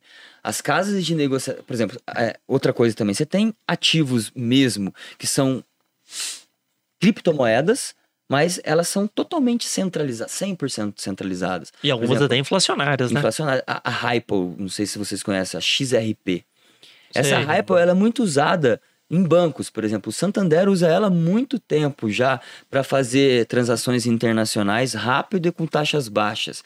E ela é gerida por um grupo de pessoas, então ela é totalmente Ela é, um- centralizada. ela é uma moeda empresarial, né? Tanto é que ela hoje tá, tá sendo. é, tá- eles estão com uma briga grande com a SEC lá nos Estados Unidos, né? A SEC tá acusando eles de manipulação de preço, manipulação de, de, de, de quantidade de moeda e uma série de, de problemas aí. A Hypo passou por uns problemas, mas parece que ela tá ganhando a briga aí. Mas mesmo assim é um grupo de Sim. pessoas que gerem. Então, onde é que tá a descentralização? Não, não tem, ela não tem. E aí, puxando é, é, no teu assunto, é realmente algo que é, é difícil. É E você difícil. acha que ter não alguém. ter um cara genial por trás, às vezes não é tão ruim? Por exemplo, às vezes tem esse Vitalik, o Vitalik na Eterna. Às vezes o cara é genial, assim, às vezes eu quero que esse cara esteja ali, meio que olhando, colocando os pitacos. Porque a gente fala, não, eu quero totalmente descentralizado. Às vezes, eu falo isso pensando no modo geral em qualquer coisa que você vai desenvolver na sua vida. Às vezes ter esse referencial também é um pouco bom. Claro que a moeda fica meio que o projeto fica meio que dependente dessa pessoa. Se a pessoa morrer, o negócio tende a desabar até se recuperar e tal. Você acha muito ruim isso? Ter esse desenvolvedor ainda meio que ligado? Cara, eu, eu, eu acho que não. Eu acho que não, não é muito ruim, porque mesmo, por exemplo, no código da moeda, quem vai. As intervenções que são feitas, o, quando veio o Lightning é, do Bitcoin e tal, não sei o quê, é a comunidade que vota, Uhum. eles que decidem, mineradores junto com. É, Igual não o é- Ethereum. É, não- não- não- por exemplo, o Vitalik também, não é ele que decide. Não é ele que manda sozinho. Mas eu falo não que é ele tem uma que fala. influência grande, O né? caminho vai ser esse agora, entendeu? Não é, é uma comunidade que decide junto. Isso é uma descentralização, né? Uhum. Eu- eu- Sei lá, talvez um parlamento. que é mais, uma destra- que é mais né? descentralizado do que a gente conhece no, no tradicional, perfeitamente, sem questionamentos quanto a isso. Eu, eu, eu falo essa descentralização no sentido é, da segurança, até mesmo para você que opera muito, na, por exemplo, na Uniswap, na, na Pancake, que tem a, o, o a Cake, que você comentou, para sua própria segurança, porque é, Não tô sabendo me expressar o que eu quero dizer aqui agora. Ah, vamos pra frente. Agora o pensamento bagunçou aqui. Eu não, ser. eu não tô sabendo me expressar. Se eu souber, eu, eu pode, ser, comento. po- pode, ser, pode ser que eu, eu tenha entendido mais ou menos, mas isso vai depender um pouco da- do usuário também, essa Uhum. segurança, né? Porque, por exemplo, é responsabilidade do usuário é, Uhum. Só chaves privadas. sua chave privada, qual carteira usar. Hum. Por exemplo, a MetaMask, que é a carteira mais usada no, no, no mundo, de- é, é, hoje pelo mundo DeFi, tem muitas carteiras, mas a MetaMask é um, É a mais é, pop. É a mais popular, é uma aplicação que você instala no navegador ali e você tem uma série de requisitos para instalar ela de forma correta e não correr um risco de alguém invadir ali. Entrando um pouco em MetaMask, mas, mas mas- a MetaMask já sofreu problema essa semana, né? Como assim? Bloqueio de usuários. Você já vê Ah, que ela é ia falar, centralizada. Ah, o pessoal da Rússia, eu não, eu não- fiquei sabendo. Da Venezuela é, na- também. O OpenSea ba- baniu o pessoal da Venezuela e do Irã e a MetaMask não estava operando, acho que um desses dois países Na também. Venezuela. Na é. Venezuela? É, eu fiquei sabendo que JP Morgan comprou MetaMask. É. Então isso explica muita coisa. Eu, sei que, é, eu sei que, por exemplo. Eu, é o- eu, é eu, o não- eu causa- vi a notícia, mas não lembro. Ah, Que é o que causa um amigo meu mandou pra mim né? essa notícia. Claro que a É. comunidade vai ficar. Na comunidade entra em burburinho na hora, fala assim, pô, MetaMask, MetaMask tá bloqueando o usuário da Venezuela. Então, Sim. aí que é a minha briga. começa a ser, a minha né? briga, cara, É, porque é o seguinte: é, isso é uma vem coisa que que é é. descentralizado, mas não é. E aí É, que o Bitcoin sim. se prova cada vez Você mais verdadeiro. Você tem razão. Sim, o, o, É, o Bitcoin. a beleza do Satoshi foi o seguinte: ele sumiu e deixou o projeto, não ele. O Vitalik ainda tem Ah, ele e o projeto. Entendi o ponto de É, vocês acho que era isso que eu queria Perfeito, dizer. entendi. Não, não, Entendeu? sim, sem dúvida. né? Nesse, o, o Bitcoin, cara, sempre, sempre vai ser o carro-chefe, ele é o exemplo, e por isso que ele dá tão certo e sempre vai. e- e- ele sempre vai estar ali. Sim. né? Sempre vai estar ali como, como exemplo. Eu brinco até de futurologia contigo. Você acha que daqui a 100 anos, Hum. se tivesse que, que apostar, uma, claro que pode ser que surja uma moeda daqui a pouco que a gente nem conheça, mas das que você já viu hoje, daqui a 100 anos, qual que você vai falar? Essa aqui estaria presente? Bitcoin, sem dúvida. Bitcoin. Bitcoin, é, não, não vai sumir. Bitcoin é, é- é, assim, É o rei por muito tempo ainda. por muito tempo. É, o Bitcoin é o bem mais escasso e mais é, requisitado do mundo. Vocês sabem que Bitcoin tem um tempo, né? Que ele vai. Ele, ele, ele tem uma quantidade finita, né? Uhum. E você não tem. Ele não vai ser produzido muito. Então ele vai ser o bem mais escasso do nosso planeta, né? E com, com um código muito bem feito, muito bem pensado e descentralizado. É, o desenvolvedor sumiu, né? Alguns já, já assumiram a, a- Outros também É. já abandonaram. a- a- outros também já abandonaram, né? E, e Assumiu a autoria? assumiu autoria, É. isso, alguns Eu sou, assumiram a na- autoria. eu sou o Satoshi. Ah, O cara foi desmistificado esses dias pra trás, né? Ele parece que ele, pô, sofreu um processo gigante. aí, Foi, até sofreu. sofreu Não, até o cara era risco de fanfarrão de prisão. tudo. Isso de prisão, É. né? O cara que falava que era, que era o Satoshi. Fake. É. Era scam. Diego, aí você entrando nesse. voltando um pouco para esse lado da tokenização das empresas. Tá. Você acha que isso é, um, é uma válvula de escape que a empresa tem? Mas explica pra gente, por exemplo, porque quando a gente fala disso, parece muito longe para as pessoas ainda. Tá, Então fala assim, pô, como é que eu faço, gente? Eu não tenho. Como eu vou tokenizar minha empresa? Como assim? Que- sim. Aonde? É, é complicado ainda? Ou já tá fa- sendo mais fácil? Cara, é, é complicado ainda, porque você tem todo esse aspecto jurídico, como você vai o dar, jurídico fazer o pesa. capital. Por exemplo, é mais fácil você nascer uma empresa, montar uma empresa do zero, tokenizada, ela toda tokenizada, sem CNPJ, sem nada, né? E aí depois você vê como é que você vai lidar com receita, com esse dinheiro, é, uma, pedir uma assessoria, né? Do que tokenizar uma empresa que já existe, né? É um Imagina. pouco mais complexo isso, né? Mas há, mas há formas de fazer, né? Hoje você consegue fazer. É, basta o, o, o, o, o proprietário querer, né? Uhum. Querer pesquisar e abrir o seu capital. Não é tão difícil. Não é tão É- difícil. É, chatinho, talvez, mas tão, tão É, difícil. tal- é, é, não, talvez a gente não consiga mensurar muitos riscos que ele vai ter agora é, de abrir esse capital, é, o que, que ele vai oferecer para as pessoas que vão comprar, é, é, acreditar na empresa dele, apostar na empresa dele, o que é, essas, é, essas pessoas, quais vão ser as regras, entendeu? Quem vai gerir essas regras? Como serão essas regras, entendeu? Esse eu acho que é um problema da tokenização, porque colocar, criar o ativo, criar o token, é, capital, capital dinheiro, é bem fácil, isso é bem fácil. Sim. Agora, que participação o investidor vai ter? É, o que, que ele vai dar para o investidor? Qual que, entendeu? É, são essas coisas que, é mais compli que são mais complexas. Sim. assim, o Fabrício, E- acho que não sei se o Fabrício Passo Preto ele tá até pensando em fazer NFTs relacionados, por exemplo, um passarinho, aí você tem direito a percentual de chopp ou desconto no chopp em determinado dia. Sim. A operacionalização disso, como é que funcionaria? Você tem uma noção ou não? Por exemplo, ele levaria. Eu, eu comprei um token dele. Eu levava isso aonde? Na minha MetaMask? É, Você- é, é. Ou você teria que Ou pode ser qualquer- carteira externa. Uma carteira externa, será? É. Ou, né? Dep- Dependendo da rede que ele criar, você Também. coloca até numa hard wallet. Na Ledger Uhum. você consegue armazenar, por exemplo, do Ethereum, hoje na Ledger você coloca Depende o muito de NFT onde ele vai fazer, então, né? Entendeu? Depende da rede que ele vai usar, né? Porque é, depende, o- depende muito do que ele vai oferecer, por quanto tempo. Uhum. É, é, é- é um campo a ser explorado ainda. Porque como o token é muito programável, depende do que, que ele tem ideia. Mas é pra possível, escrever. geral. Não, sim. E você acha qual rede que vai usar? Perdão. É, você acha falar, qual eu- rede que você vai prevalecer? Já vou deixar até esse gancho da rede que vai prevalecer, porque você comentou que você achava que Ethereum era uma inovação gigantesca. Sim. E aí você mas- volta da rede prevalecer e vai para Ethereum. Por que, que Não, você acha que essa mas inovação? Não, mas é aí que tá. Eu não, eu não, eu não acho a- a Ethereum a, a rede mais fantástica. O que ela trouxe foi a inovação dos, Então, dos contratos exatamente. inteligentes, né? Sim, contracts sim. que permitem os tokens, né? Que é em cada nó ali você consegue replicar a rede inteira. Isso é muito inteligente, isso, isso é muito legal, né? Uhum. Em, em, em- em tempo real ainda, todas as informações ali replicadas. Então foi essa a inovação. Mas hoje a gente existem muitas redes, muitas blockchains oferecendo opções de tokenização. Muitas redes. Muitas redes. Nasce muita blockchain também, não só projetos. Às vezes eu tô ali é, pesquisando alguma coisa e falo, putz, mas isso aqui é uma blockchain? Então você fala, caramba, E é difícil, né? é difícil, né? Você imaginar é difícil qual, você porque tem projetos bons, por exemplo, foi o que você falou da PancakeSwap, Uniswap, Polkadot, Kusama, é tudo Solana. Solana. Então você fala assim, pô, mas dessas aqui, será que vai. Porque às vezes são projetos melhores do que da Ethereum. Não, e a Solana deu um revés de preço esse dia É. também, né? O que eu penso é o seguinte, É, assim, é, difícil. O que eu penso é o seguinte, todo esse universo que a gente está conversando, ele, ele sempre se prende a uma questão que é o valor, né? Uhum. O que, que é o valor, né?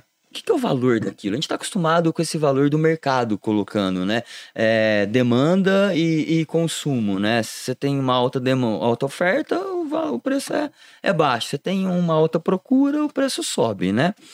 Mas o valor aqui, aquele valor, o valor ele pode ser, para mim, você pode, eu- você pode estar querendo um celular agora, né? O teu quebrou. E isso Uhum. pode ter um valor para você. Eu negocio com você. Ele tem um valor. Você pode pagar mais caro ou mais barato. Mas desde que a gente entre em um acordo e para os dois lados estejam bons. Não, sim, Então, eu, eu- acredito que essas redes, essas blockchains, elas resolvem problemas locais, regionais, de acordo com aquele grupo comercial, aquelas relações comerciais Sim. daquele país venham a necessitar, entende? venham a precisar. Eu acho que essa é a beleza da- da- da- das criptomoedas e de toda a economia descentralizada. É resolver problemas locais de formas mais rápidas, de, com soluções que caibam perfeitamente para aquela relação. Não, Ué, então, pra você ter uma ideia, eu tava vendo que o- agora vai plantar o real digital, não sei se é agora, daqui a pouco. O Banco Central contratou a AVE, que ela é uma empresa. Ah, Vé. É, que ela faz negócio de empréstimos descentralizados Sim. e tal. E o Banco Central falou assim: não, a AVE vai fazer parte do real digital. Legal. Né? Que foi, ela é uma forma de resolver problemas um problema, locais. Exatamente, É. um problema local. Então, é, é assim, é, é- todos esses ativos digitais, eles são empresas que oferecem soluções para o mundo reais, os bons, né? Sim. Os sem ser golpes, assim, essas, é, tipo o exemplo da Ave aí, algumas outras é, redes muito legais aí. Então, é isso que eu penso. É, é um pouco complicado a gente falar qual vai ser a melhor. Eu acho que cada um vai resolver um problema específico de um grupo específico para um fim específico. Uhum. Diego, agora eu vou fazer uma pergunta bem. Aquela, pelo que eu tô entendendo, você gosta muito de operar com trade em cripto, investe em cripto, também tô rodando. Você investe em poupança? Tesouro direto? Cara, CDBs? CDB. Olha, Aquela pergunta que o cara fala assim, como assim? eu tenho um dinheirinho na poupança que é como reserva. Eu sempre mantenho uma reserva. Acontecer algum problema, eu tenho uma liquidez muito rápida ali, entendeu? Mas não como rendimento nunca. É, mercado tradicional, eu tinha previdência privada, mas eu tirei. E eu não me. Cara, é, eu, não, eu não me sinto atraído muito por investimentos de mercado tradicional. Nem ações. Nem a nada, nada, Uhum. nada. Eu nunca coloquei um real assim em mercado tradicional, em bolsa de valores, mesmo porque eu acredito no projeto das criptos. Uhum. Eu acredito que as criptos é, tragam um poder para as pessoas que o mercado tradicional sempre tirou. Então, eu sou um pouco revolucionário, um pouco não, eu sou bastante revolucionário nessa parte, entendeu? Então, eu não tô só nas criptos porque eu quero ganhar dinheiro e porque é, eu quero viver disso. Eu tô nas criptos porque eu realmente acredito nos projetos, no projeto da descentralização, em detrimento ao mercado tradicional. Eu acho que o mercado tradicional é, coloca a gente é, em uma posição muito ruim em é, nessa questão financeira. Marcelo, é, como é difícil você investir no mercado tradicional. Hoje está mais fácil. Mas antes você precisava de um home broker, Sim. você precisava de pagar taxa, não sei o quê. No mercado das criptos é muito fácil. Qualquer um consegue investir agora, rápido, com 100 reais, saca? Não, não precisa, lógico, precisa de conhecimento para performar, Sim. né? Mas você não Mas para investir, não.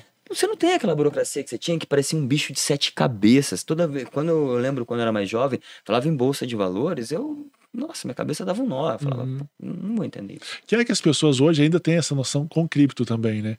Hoje você fala cripto, fala, meu, como? Aí você fala assim, DeFi. Pessoa, o quê? Não, é sistema descentralizado, uma coisa mais descentralizada, que eu, sabe? Aí você fala assim, vou queimar, né? NFT, pool, staking. Meu Deus, só que não é uma coisa tão fora. É que os termos também, talvez utilizados, Sim, eles mas- sejam levemente, no Brasil, excludentes, né? No Brasil, você falou muito É. bem. No Brasil e outra, eu acho que a nossa geração também. É, Uhum. Na geração. A, o, o a pessoa mais jovem, a molecada mais jovem, isso é muito familiar para eles. É Demais. muito, extremamente familiar para eles, entende? Então eles têm muito mais facilidade em se relacionar com as criptomoedas do que com o mercado tradicional, do que com o investimento. Porque você não aprende isso na escola, você não tem uma educação financeira na escola, ninguém te ensina isso. Agora, com as criptomoedas, ele tá jogando, ele tá na internet o tempo inteiro. A, a cripto é a moeda da internet. Ele tá ali jogando, um amiguinho tá falando ali, que não sei o que, desperta a curiosidade dele, ele pesquisa. Então a linguagem dele é essa. Isso é verdade. Só fazer um pequeno adendo, você falou dessa questão do, da ave, o Banco Central ter escolhido. Eu não sei por cargas d'água, não vi essa notícia, mas é que eu li aqui uma reportagem rapidinho, o projeto vai se estender para mais coisas. Real Digital vai perder só aquela função de dinheiro. Dois bancões, que eu não vou dizer o nome aqui, é, fizeram propostas, um de tokenização, que é o que a gente está falando, um para direito de propriedade de veículos e imóveis e o outro pagamentos internacionais. Muito legal.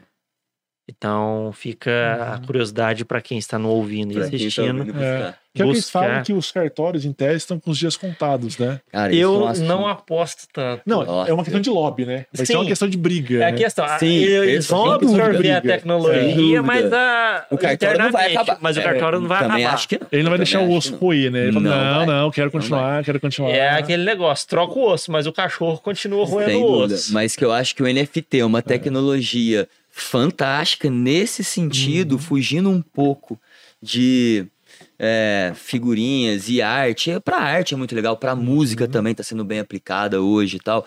Mas eu acho que a grande beleza dos NFTs vai ser isso: as transferências de propriedades e de bens não fungíveis, uma casa, um carro, que você precisa ir num cartório registrar e você tem toda essa burocracia e dificuldade, risco de calote. Você, por exemplo, a pessoa vai te pagar um carro, você assina o documento ali. O cara sai a pessoa- correndo. Cara, Não, sai correndo não, mas é a- Correu. a- às vezes você combina uma forma de pagamento com ele, Sim. ele te dá um jeito de te dar um golpe e Ah, é tal. meu, tchau. Com o NFT, você fica protegido, O sistema faz a operação. faz a operação. Mas eu, eu, eu também eu, eu, eu também não acredito que o cartório vá se extinguir exatamente É um lobby.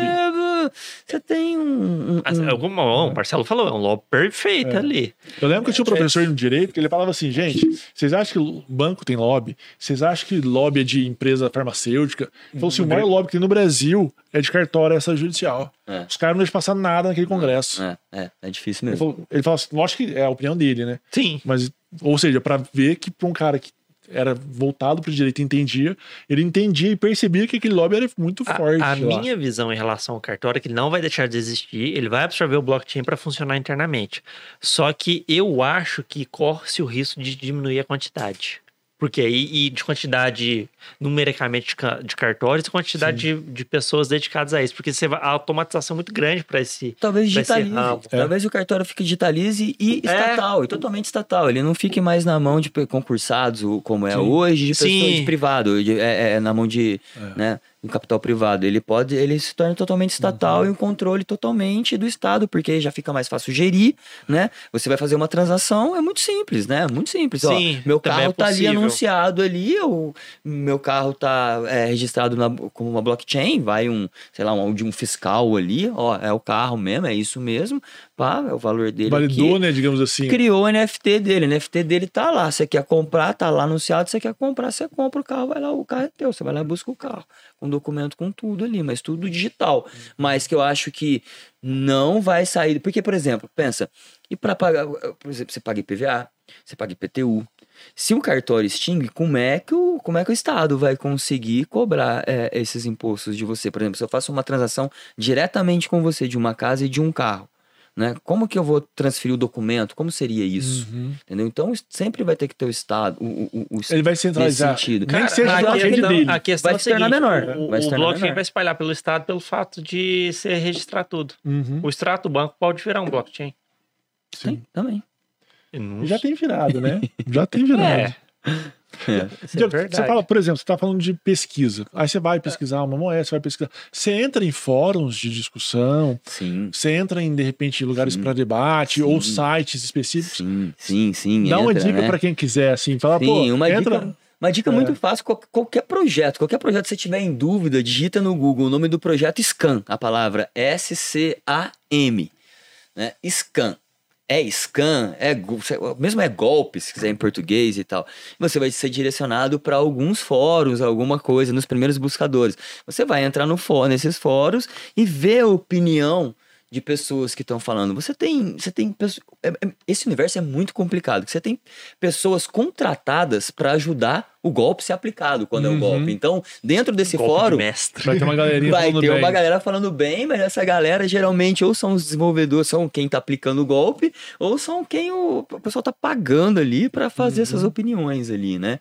É, mas geralmente você consegue sim é, é, é, achar a informação se é um golpe ou não, é, dentro de, de- desses fóruns assim, né? Porque é o que a gente Usar vê. muito Discord também. Discord muito... Discord é mais usado para jogos também. É, uma, é, é um Telegram avançado, Ah, assim. tá. Né? É o Discord, qual que é o outro? Agora eu não me lembro o Cara, nome. acho que daqui é a pouco eu só o. Discord que usa muito. Esse jeito deve ter golpe dentro do Discord. Eu não lembro É, qual tem, foi. tem. É, o Discord tem pontuação e tal. É. também, né? Telegram, por exemplo. O Telegram, eu participo de, algum, de alguns. Discord É, eu eu usei sempre- uma vez quando fui jogar jogo de guerra. Não tinha nada a ver com cripto ainda. É, é, é é bastante usado para jogo É. mesmo. É o principal. o- dentro do Telegram é muito complicado. Por exemplo, às vezes você entra num projeto, né? E você entra no Telegram dele. Dentro do Telegram do projeto, né? Você tem lá os, a- os administradores do projeto e pessoas contratadas para ficar ali o dia inteiro respondendo perguntas, né? Da, da, da, da- de quem está interessado ali no Uhum. projeto. E você tem uma série de golpistas que se passam por administradores e aí eles te mandam uma mensagem privada, né? Uma DM, né? Te mandam uma mensagem privada e ficam te enrolando ali, conversando com você, se passando por administrador daquele projeto, até conseguir pegar as seeds da sua carteira.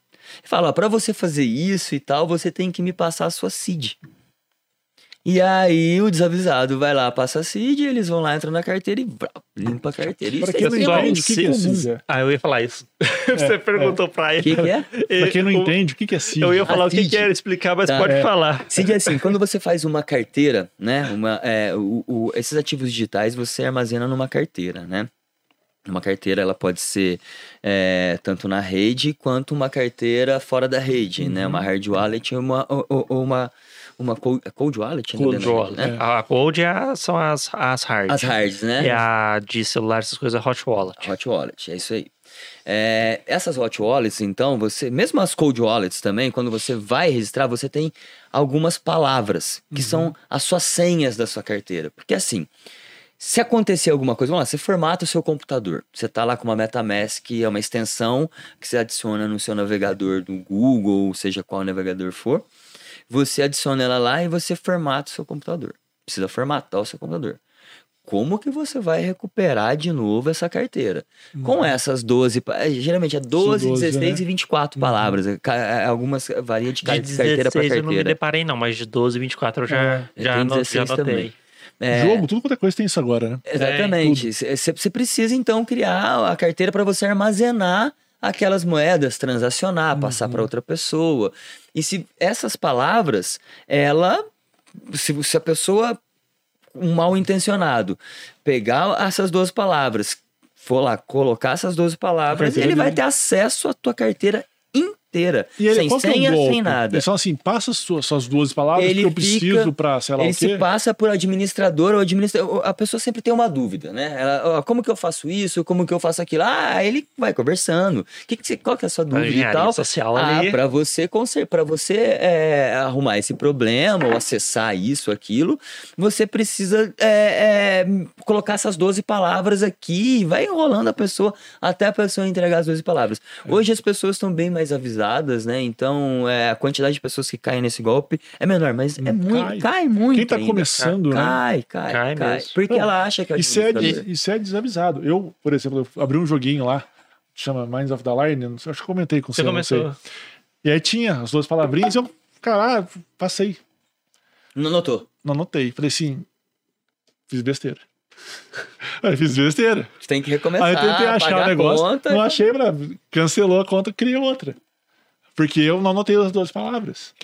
E aí, Anota, tem que Né? anotar no papel, não pode nem Exatamente. deixar em Tem, é, eletrônico. tem alguns lugares que você tem acesso ainda, por exemplo, na É. MetaMask você consegue ter acesso a essas 12 palavras Uhum. se você não anotou, né? Se ela tiver ali instaladinha. uma a outra, Green alguns lugares Wallet você não também tem. tem acesso. acho que na Tem Maimoneiro também tem, você tem acesso.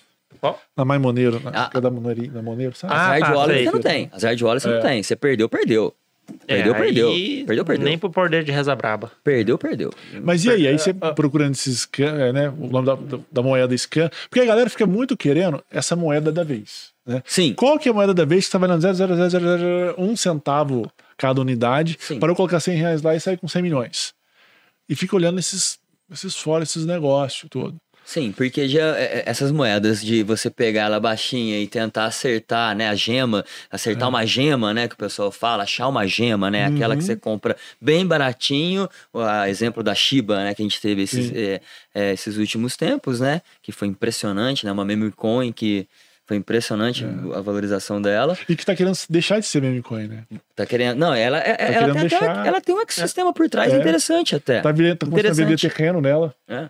E NFT vai entrar pro e metaverso, é, então. É, é, é. Mas Ela tá metaverso é uma sair. bolha também. É. Met- Ela tá querendo perder a, a carinha de meme. É, Só, exatamente. só concluir então essa Aham. fita. Então, para você fazer isso, você precisa armazenar esses tokens que você vai comprar desse, numa carteira, né? Uhum. E então, é, a- o cuidado para não.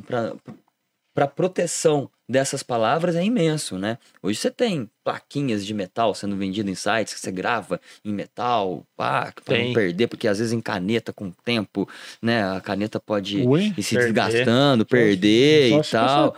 Ah, molhou ali, caiu, É. molhou, você ó, e aí, você tem Rasgou, anotado não tal dá pra lugar, rasgou, palavra não dá que pra é. ver, é, bi- sabe? Um Tem quase, quase. Você tem plaquinha de metal? Não. Tem que não quase tem. alugar um Você cofre. anota no quê? Papel? Hum, Ah, eu tenho, eu tenho, eu tenho anotado em alguns lugares. São mais de um para É. justamente garantir, né? Ah, É, porque essa que eu tenho desses negócios, eu coloquei em mais de um lugar também. A minha eu- principal, eu né? a perder, minha principal. É. A minha hard wallet, eu tenho uma hard wallet. Trezor eu ou Ledger? isso- Ledger. Ledger? Ledger, Ledger.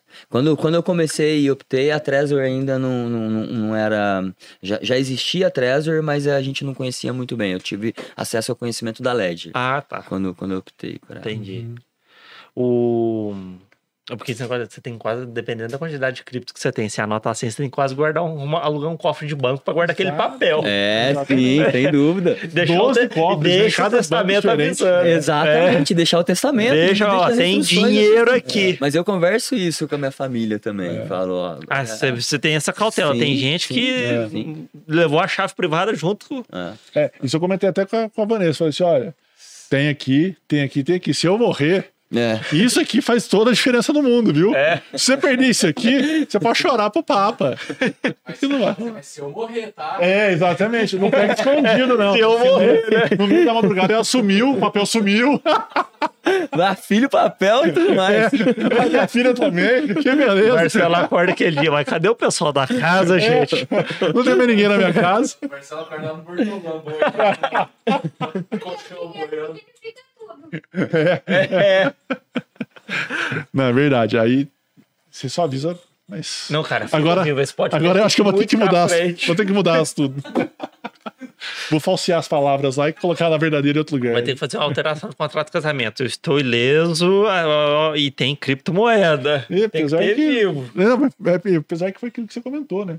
Se ela pegar, eu posso chorar pra juiz, pra papa, pra quem não quiser. Não que não- que fazer, só É. tem o que fazer. Perdeu essa. Perdeu Você acha isso legal? as palavras.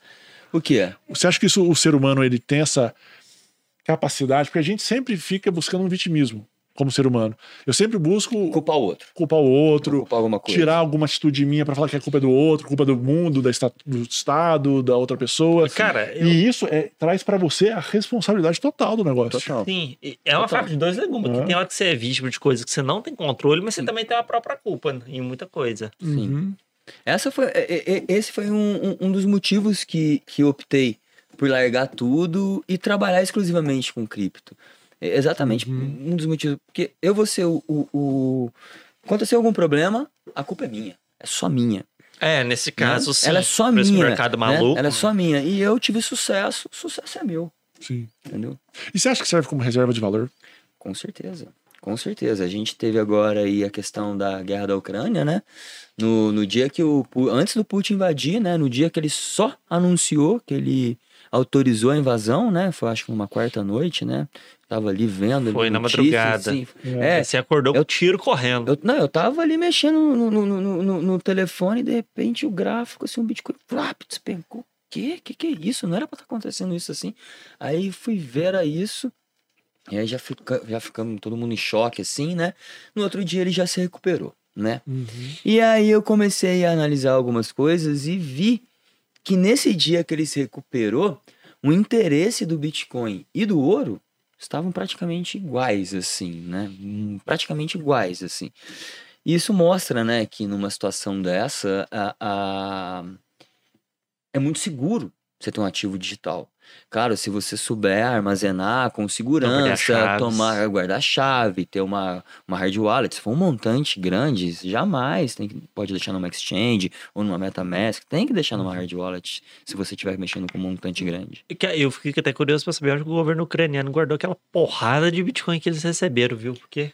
Verdade, né? Caraca! É, né? Não, e você falou isso do, do gráfico, que o ouro e o Bitcoin estavam em equivalente seguro. Aí Um depois veio aquele gráfico. Acho que o ouro passou o Bitcoin. Aí a galera que não é fã do Bitcoin falou lá, falei, ouviu, que esse É. negócio não vale nada. Aí de repente você vai, o gráfico do Bitcoin passa, chega no do ouro e passa. O negócio só vai Eles estão crescendo. andando muito junto ali. E o, a- a- o interesse agora, ele aumentou mais agora do Bitcoin exatamente por, por, essas Pelas- doações para a Ucrânia. A própria, por exemplo, o, o, o, o Putin, ele autorizou o confisco de dinheiro lá na Rússia de pessoas que, tipo, estavam na malha fina. Vamos supor que seria a correspondente à malha fina aqui no Brasil. Pessoas que fizeram, estavam com imposto de renda meio suspeito e tal, ele autorizou a, a- a- o confisco. Muito color essa medida. Oi? É, muito color. Muito color Pois é, essa medida. Mas, cara, numa Mas lá situação. no sistema de, situação extrema de guerra, né? Numa situação extrema É. de guerra, cara, os, os políticos, cara, política, todos eles não vão pensar duas vezes Sim. em pegar o teu dinheiro que tá no banco. Não vão.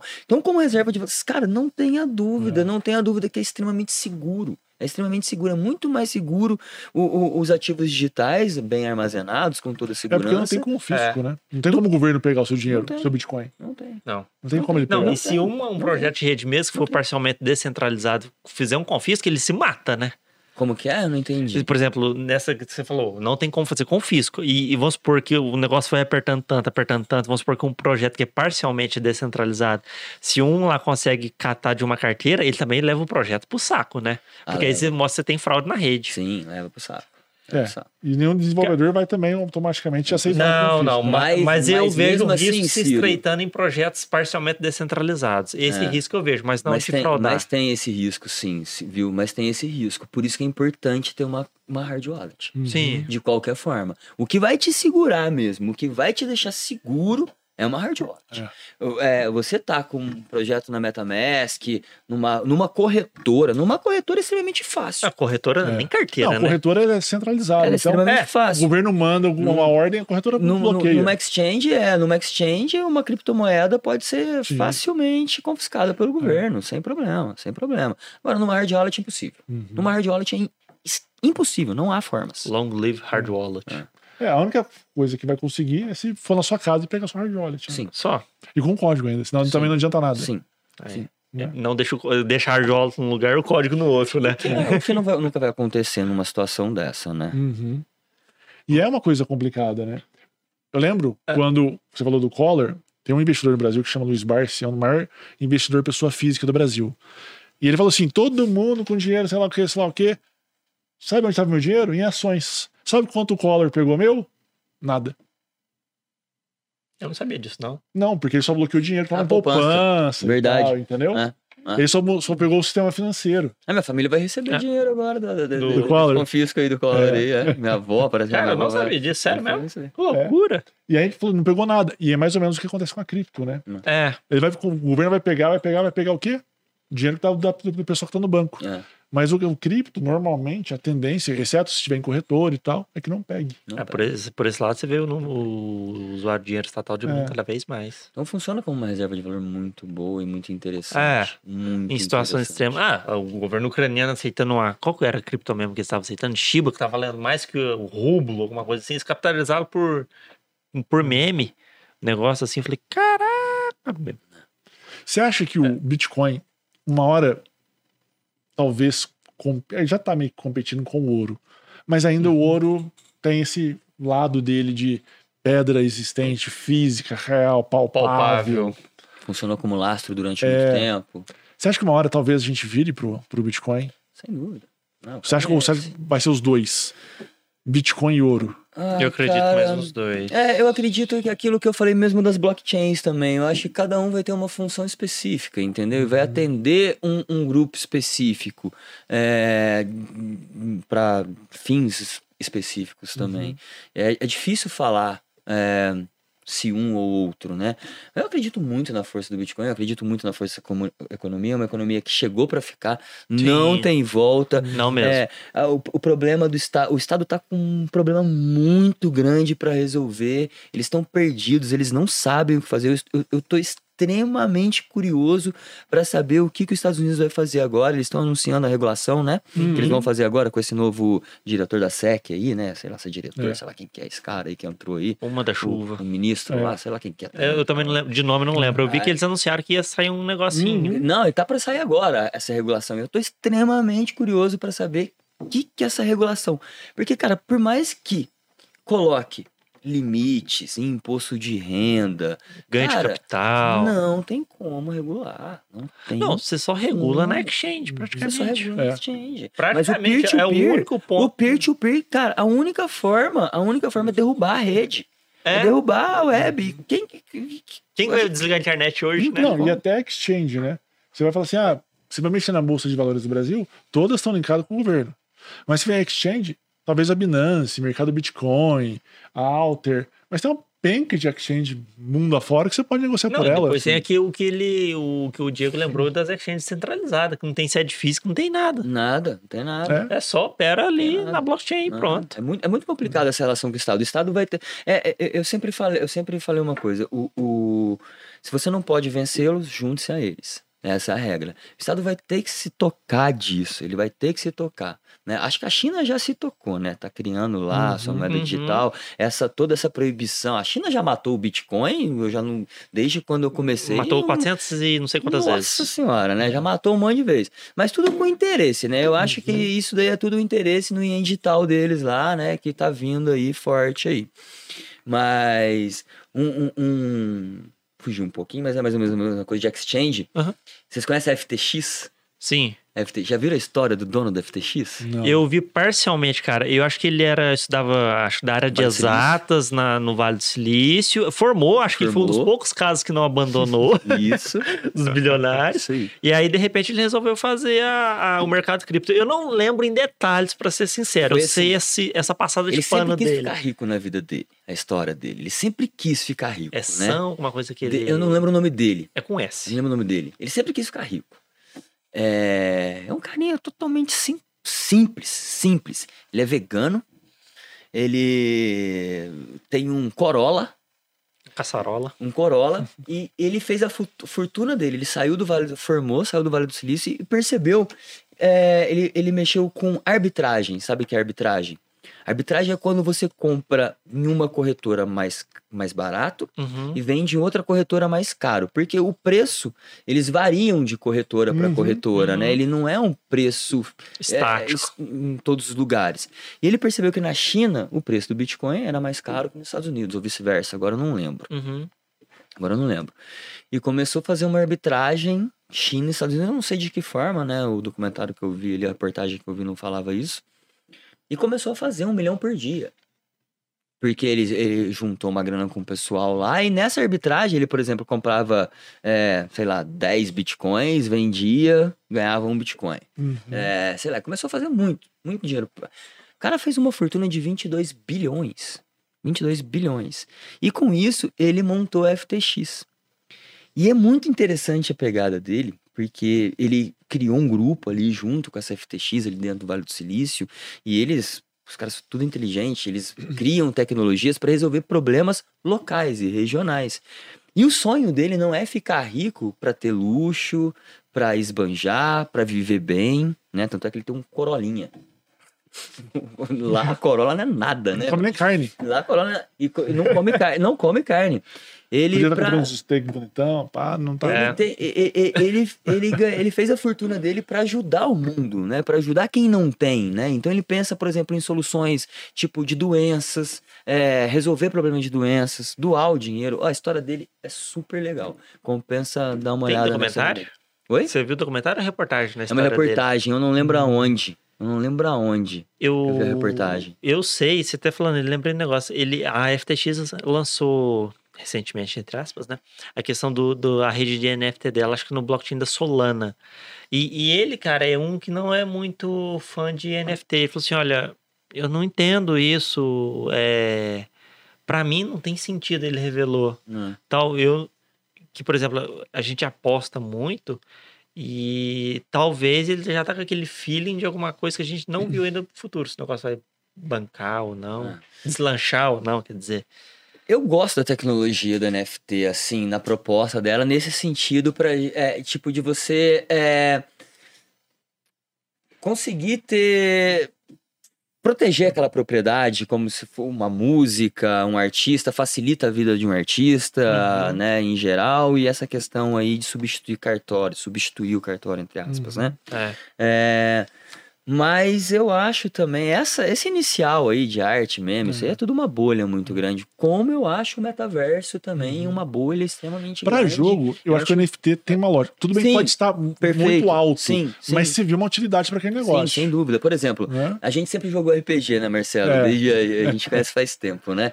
Por exemplo, um jogador de RPG, um MMORPG online, um World of Warcraft, por exemplo, clássico, né? Que existe até hoje, tem expansão, o jogo tá vivo até hoje. Cara, a frustração de um jogador de um, de um MMORPG desse é Você joga, joga, joga, obtém itens, evolui teu personagem, constrói itens lendários e tal. Você cansou de jogar, e aí? Você vai fazer o que com a sua conta? É. Você dedicou muito tempo, às vezes gastou muito dinheiro.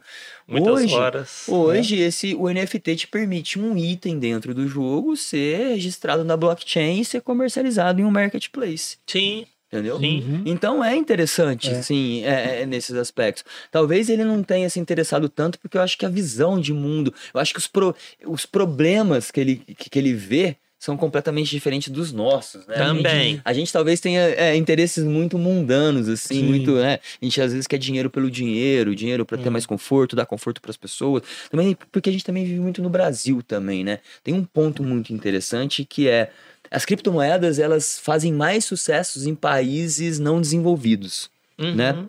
do que em países desenvolvidos.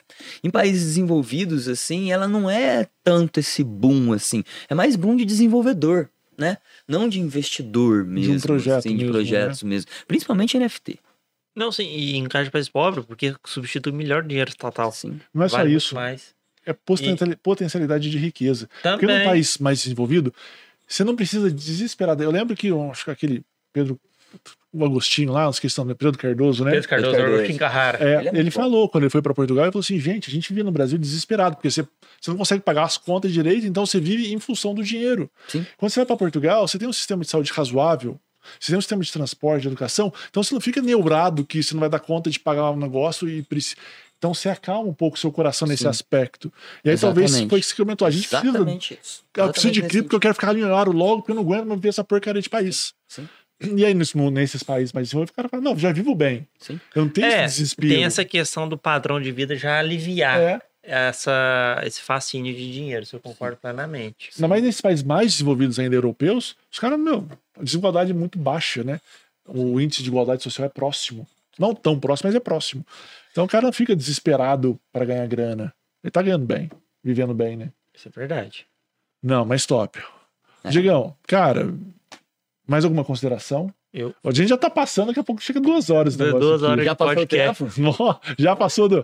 Mais de uma hora e meia já. Deixa eu fazer uma última consideração. Claro, vou tentar ser breve. tentar ser Claro. breve. É uma coisa que eu queria trazer muito para discussão desde Manda- o começo e tal. Que é até umas provocações do Yuval é, Noah Harari, né? Que é o, o autor de Sapiens, autor de Homo Deus, autor de 21 lições pro século. XXI. Preciso ler os três livros total. Cara, é- eu, li, eu li os dois, tô no terceiro agora. Mas o Homo Deus, ele. Cara, eu já tinha um pouco essa visão antes de ler o Homo Deus. E quando eu concluí o Homo Deus, assim, eu fiquei, assim, espantado com a visão dele. E ele tra- traz três perguntas. Ai, cadê elas? Só- Enquanto ele acha, ele pega o livrinho ali pra mim. Opa. Enquanto o Diego acha, deixa eu mostrar uma outra coisa pra vocês. Tá. A gente tem um colantinho agora com QR Code nosso do podcast. A gente vai tentar colocar em alguns lugares aí, vocês vi- virem esse colantinho. Vai ter um QR Code aqui, tanto do Spotify quanto do YouTube. Não esquece de colocar a câmera, e assistir e se inscrever. Exatamente, porque senão o mundo vai acabar mais rápido. Deixa o like Exatamente. também. Deixa o Deixa o like, e compartilha. Bem pensado. Exatamente. Nossa, eu sou muito ruim nesse negócio de rede social, eu não tô achando. Ah, então, ó, se inscreva, deixe o seu like, compartilhe, comente e ative o sininho das isso aí, notificações. É, eu vou deixar aqui eu, um episódio do Neil. Eu falei de alguns livros. Eu vou deixar esse livro agora do Rothbard, o clássico Anatomia do Estado de Recomendação. Eu já li. Eu tô lendo de novo para fazer algumas coisas da faculdade. E. Diego, você tava. É, eu- é uma provocação só, assim, é um- uma, uma utilização. A gente tá vivendo um momento da humanidade muito complexo. É, a gente tá aí à beira da quarta revolução, terceira ou quarta revolução industrial, né? Dizem que a terceira revolução industrial foi o advento da internet. Uhum. A quarta será inteligência artificial, engenharia genética e robótica. Esses três ingredientes somados é, vão fazer com que percamos todos os nossos, é, a maioria dos postos de trabalho muito rápido, sem a, a, a rapidez de criar outros pos- postos de trabalho. É, alguns autores como o Yuval, ele alerta a gente, né? para essas questões e um- uma fase sombria da humanidade, onde no futuro, talvez, é, poucos humanos existiriam, né? E controlando sistemas e máquinas, né? É, não, não vou entrar nesse assunto de inteligência artificial, o que é, né, consciência e tal, Uhum. mas nessa questão de emprego mesmo, robótica substituindo mão de obra em fábrica e tal. É, essa transição, né? Eu não sei o que vai ser o futuro, mas a especulação do Yuval é essa, né? Mas essa transição vai ser muito árdua para o ser humano. Vai ser muito complicado, né? O ser humano não ter uma fonte de renda, perdendo o seu- os, seus, os seus trabalhos, os seus impostos. Eu vejo nas criptomoedas talvez uma amenização, tipo, uma chance de amenizar essa transição, Eu de amenizar concordo. esse problema, né, que a gente vai ter aí de falta de emprego. Mas Por exemplo, como? um É. jovem jogando, de, jogando um jogo e monetizando com o jogo. O- outros postos de trabalho, o- outros trabalhos sendo criados a partir desse universo de cripto, né? É, que amenizem essa transição enquanto ela aconteça. Mas você acha que isso seria para a sociedade toda? Porque eu entendo isso para tecnologia, para pessoas que mexem com TI, Para todo mundo. né, economistas, de modo geral. Mas você acha que para todo mundo? Cara, você acha que todo mundo. No eu, futuro, eu, eu, eu vejo um Não pouco diferente. Eu me recordo de uma palestra que eu vi na internet uma vez, até porque essa questão de tecnologia e mais empregos e tal e tudo. Eles fizeram uma pesquisa no- nos Estados Unidos, não lembro qual período de tempo, assim. Parece que 260 mil prof- tipos de profissões. E aí, ele, num período de tempo lá atrás e mais atual que essa revolução, parece que só uma profissão extinguiu. O que aconteceu com as outras foi uma redução drástica do número do- de trabalhadores desse- nesse ramo. Por exemplo, é, por exemplo, é, sapateiro ou engraxate. Era muito, muito... Tinha muito. Tinha muito. Não deixou de existir, mas hoje diminuiu muito. Sim. E esse é a questão do avanço do que, que vai vir, até você que é, tá com criança e vê e tal e tudo, é, a, a, a nova geração que tá vindo, e a- é, ele já tem uma expectativa de vida de 120 anos. Eu isso eu vi numa palestra na PUC, pelo excesso do avanço da medicina. Então já estão se trabalhando com expectativas de vida nesse sentido e que pelo fato de se viver mais, novas profissões estão surgindo. Ao mesmo tempo, por exemplo, você tem uma extinção, redução drástica, outras estão surgindo. O que está mudando é o foco do mercado de trabalho. Que está indo mais intelectual do que braçal. Mas isso eu entendi o que você quis dizer também. também. Diga lá, Fagner. Fa- Fazendo um, recorte dos anos, final dos anos 80 até o 2000, teve um- uma, uma quebra muito grande desse, dessa questão do trabalho braçal, né? Uhum. Foi o homem do campo que foi substituído pelas máquinas, né? Colheitadeira. A colheitadeira de cana hoje acho que faz trabalho de 40 pessoas.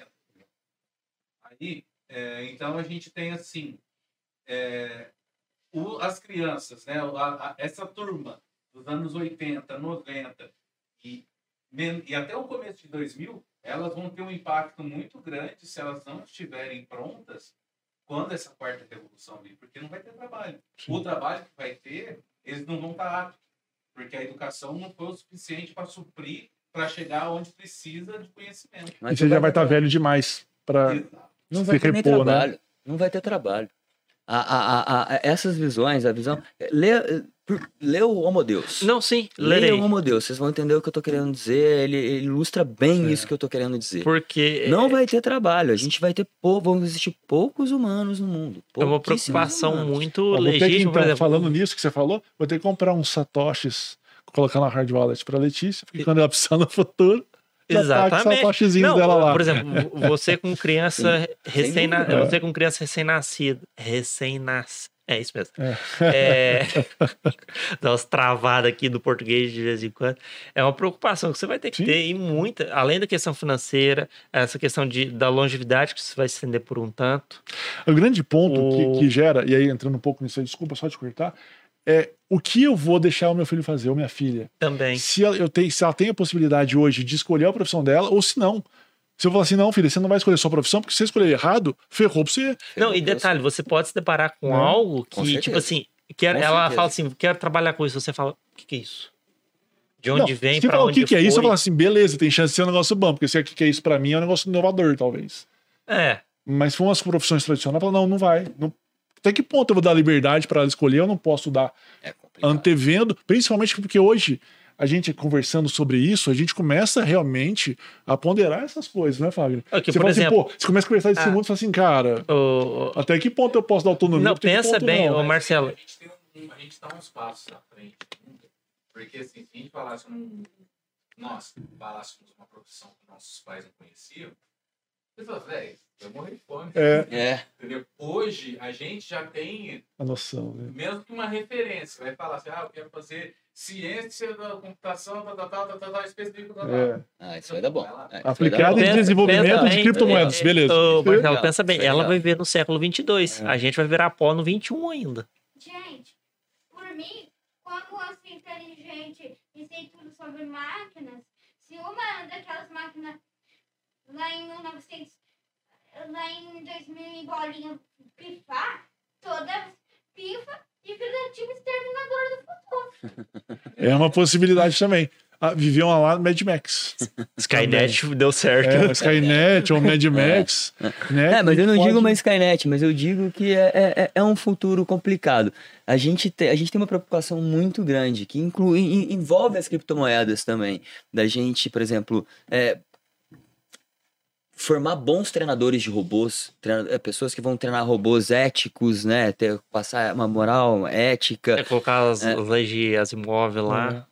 Então, é, a gente tá, a gente tá num, num momento complicado. Eu acho que se a gente tem a oportunidade de uma economia digital dessa, por que não? Por que não conhecer melhor? O porquê não ir atrás? O porquê não, pelo menos, se inteirar do que está acontecendo? A hora que precisar, você sabe o que está acontecendo. Isso é verdade, cara. E você tem um fator educacional. Por exemplo, do que eu vejo, nós aqui, a gente é curioso. Mas o brasileiro em si, ele não é curioso e é por isso que ele toma muita mancada, eu acho. De. Tipo assim, o que a gente tá falando aqui agora, ó. O barco vai tomar outro rumo. Aí ele. Beleza. E tá lá, no pier, lá no barco. Entra no barco. É essa a questão. Eu Eu, tenho muita dificuldade nisso aspecto. é, é a questão. investir, porque foi que você falou, tem uma gestão de risco, mas para nós brasileiros é muito difícil e suado ganhar nosso dinheiro. Sim, Também. Então você fala assim, puta, eu não quero investir nisso, porque se eu perder, ferrou. ferrou. Por exemplo, Pô, você entrou no- anos de trabalho da minha vida. Né? Sim, né? eu compreendo perfeitamente. Tem a esse gente não quer também. perder. Por exemplo, você entrou no barco de cripto, vive só disso. Tem- e a gente, às vezes, no podcast vive falando, gente, compra, vai dar certo, Sim, usa como reserva alguma, de Não, de valor. forma alguma. É, É, é, aí a pessoa. Beleza. É. Aí não comprou e fala, ah, devia ter comprado. Aí você faz aquela sensação do mas- caramba e fala, eu avisei. É, não, sim. Não é recomendação de investimento, só, só recordando Exato, isso. é. Mas é que a gente vive esse tipo de situação. Mas eu acho que pelo menos se, inte- é- é- é- Se inteirar do assunto. saber o que tá acontecendo nesse assunto pra hora que chegar o momento É. não ficar perdido. Porque isso vai acontecer. Vai. Vai, vai ser a moeda, todo mundo vai, vai usar isso um dia. É. Todo mundo vai usar, não tenha dúvida. Não tenha dúvida. Bitcoin e criptomoedas vão ser usadas no dia a dia. Sim. Não, com certeza, João. É isto. Ô, Diegão, É isso aí, muito cara. bom, cara. O papo foi esse. Sim, você percebe que dá pra gente desenvolver cada tópico que a gente pegar. É que a gente foi meio que A gente, editando em a cada gente um. não a gente não conversou nada direito, se aprofundou nada É. direito. Foi tudo Mas a gente pode marcar um dia e falar assim: vamos conversar hoje sobre. E É, aí, é. Tu traz dessa camada Fechou. do, Desce do negócio. Vambora. Porque a nossa intenção também é trazer um pouco da. o Fábio tá quase. É que eu não posso evitar a piada, gente. Porque a nossa intenção realmente ela é trazer esse lado, né? Da sua história, para que todo mundo também perceba que o que a criptomoeda não tá tão distante da Não, gente. não tá. Não né? tá, não é um bicho de sete cabeças, não é tão difícil. Com qualquer quantia você consegue começar a investir, você não precisa desfazer de todo é, o de tudo que você juntou na sua vida. Você com 100 reais você começa. O importante é esse, começar, que a hora que você começa, que você coloca dinheiro ali, que você se interessa, não importa quanto for. Se você colocou 100 reais, você vai ficar olhando aquilo e aí você começa a aprender de fato. Exatamente. Diego, você quer alguma consideração final? Deixar o seu telefone de seu contato, telefone de ou o contato, Instagram, rede Suas social, médias sociais. alguma Cara, coisa assim, para que eu- alguém queira entrar em contato contigo, bater um Ah, papo.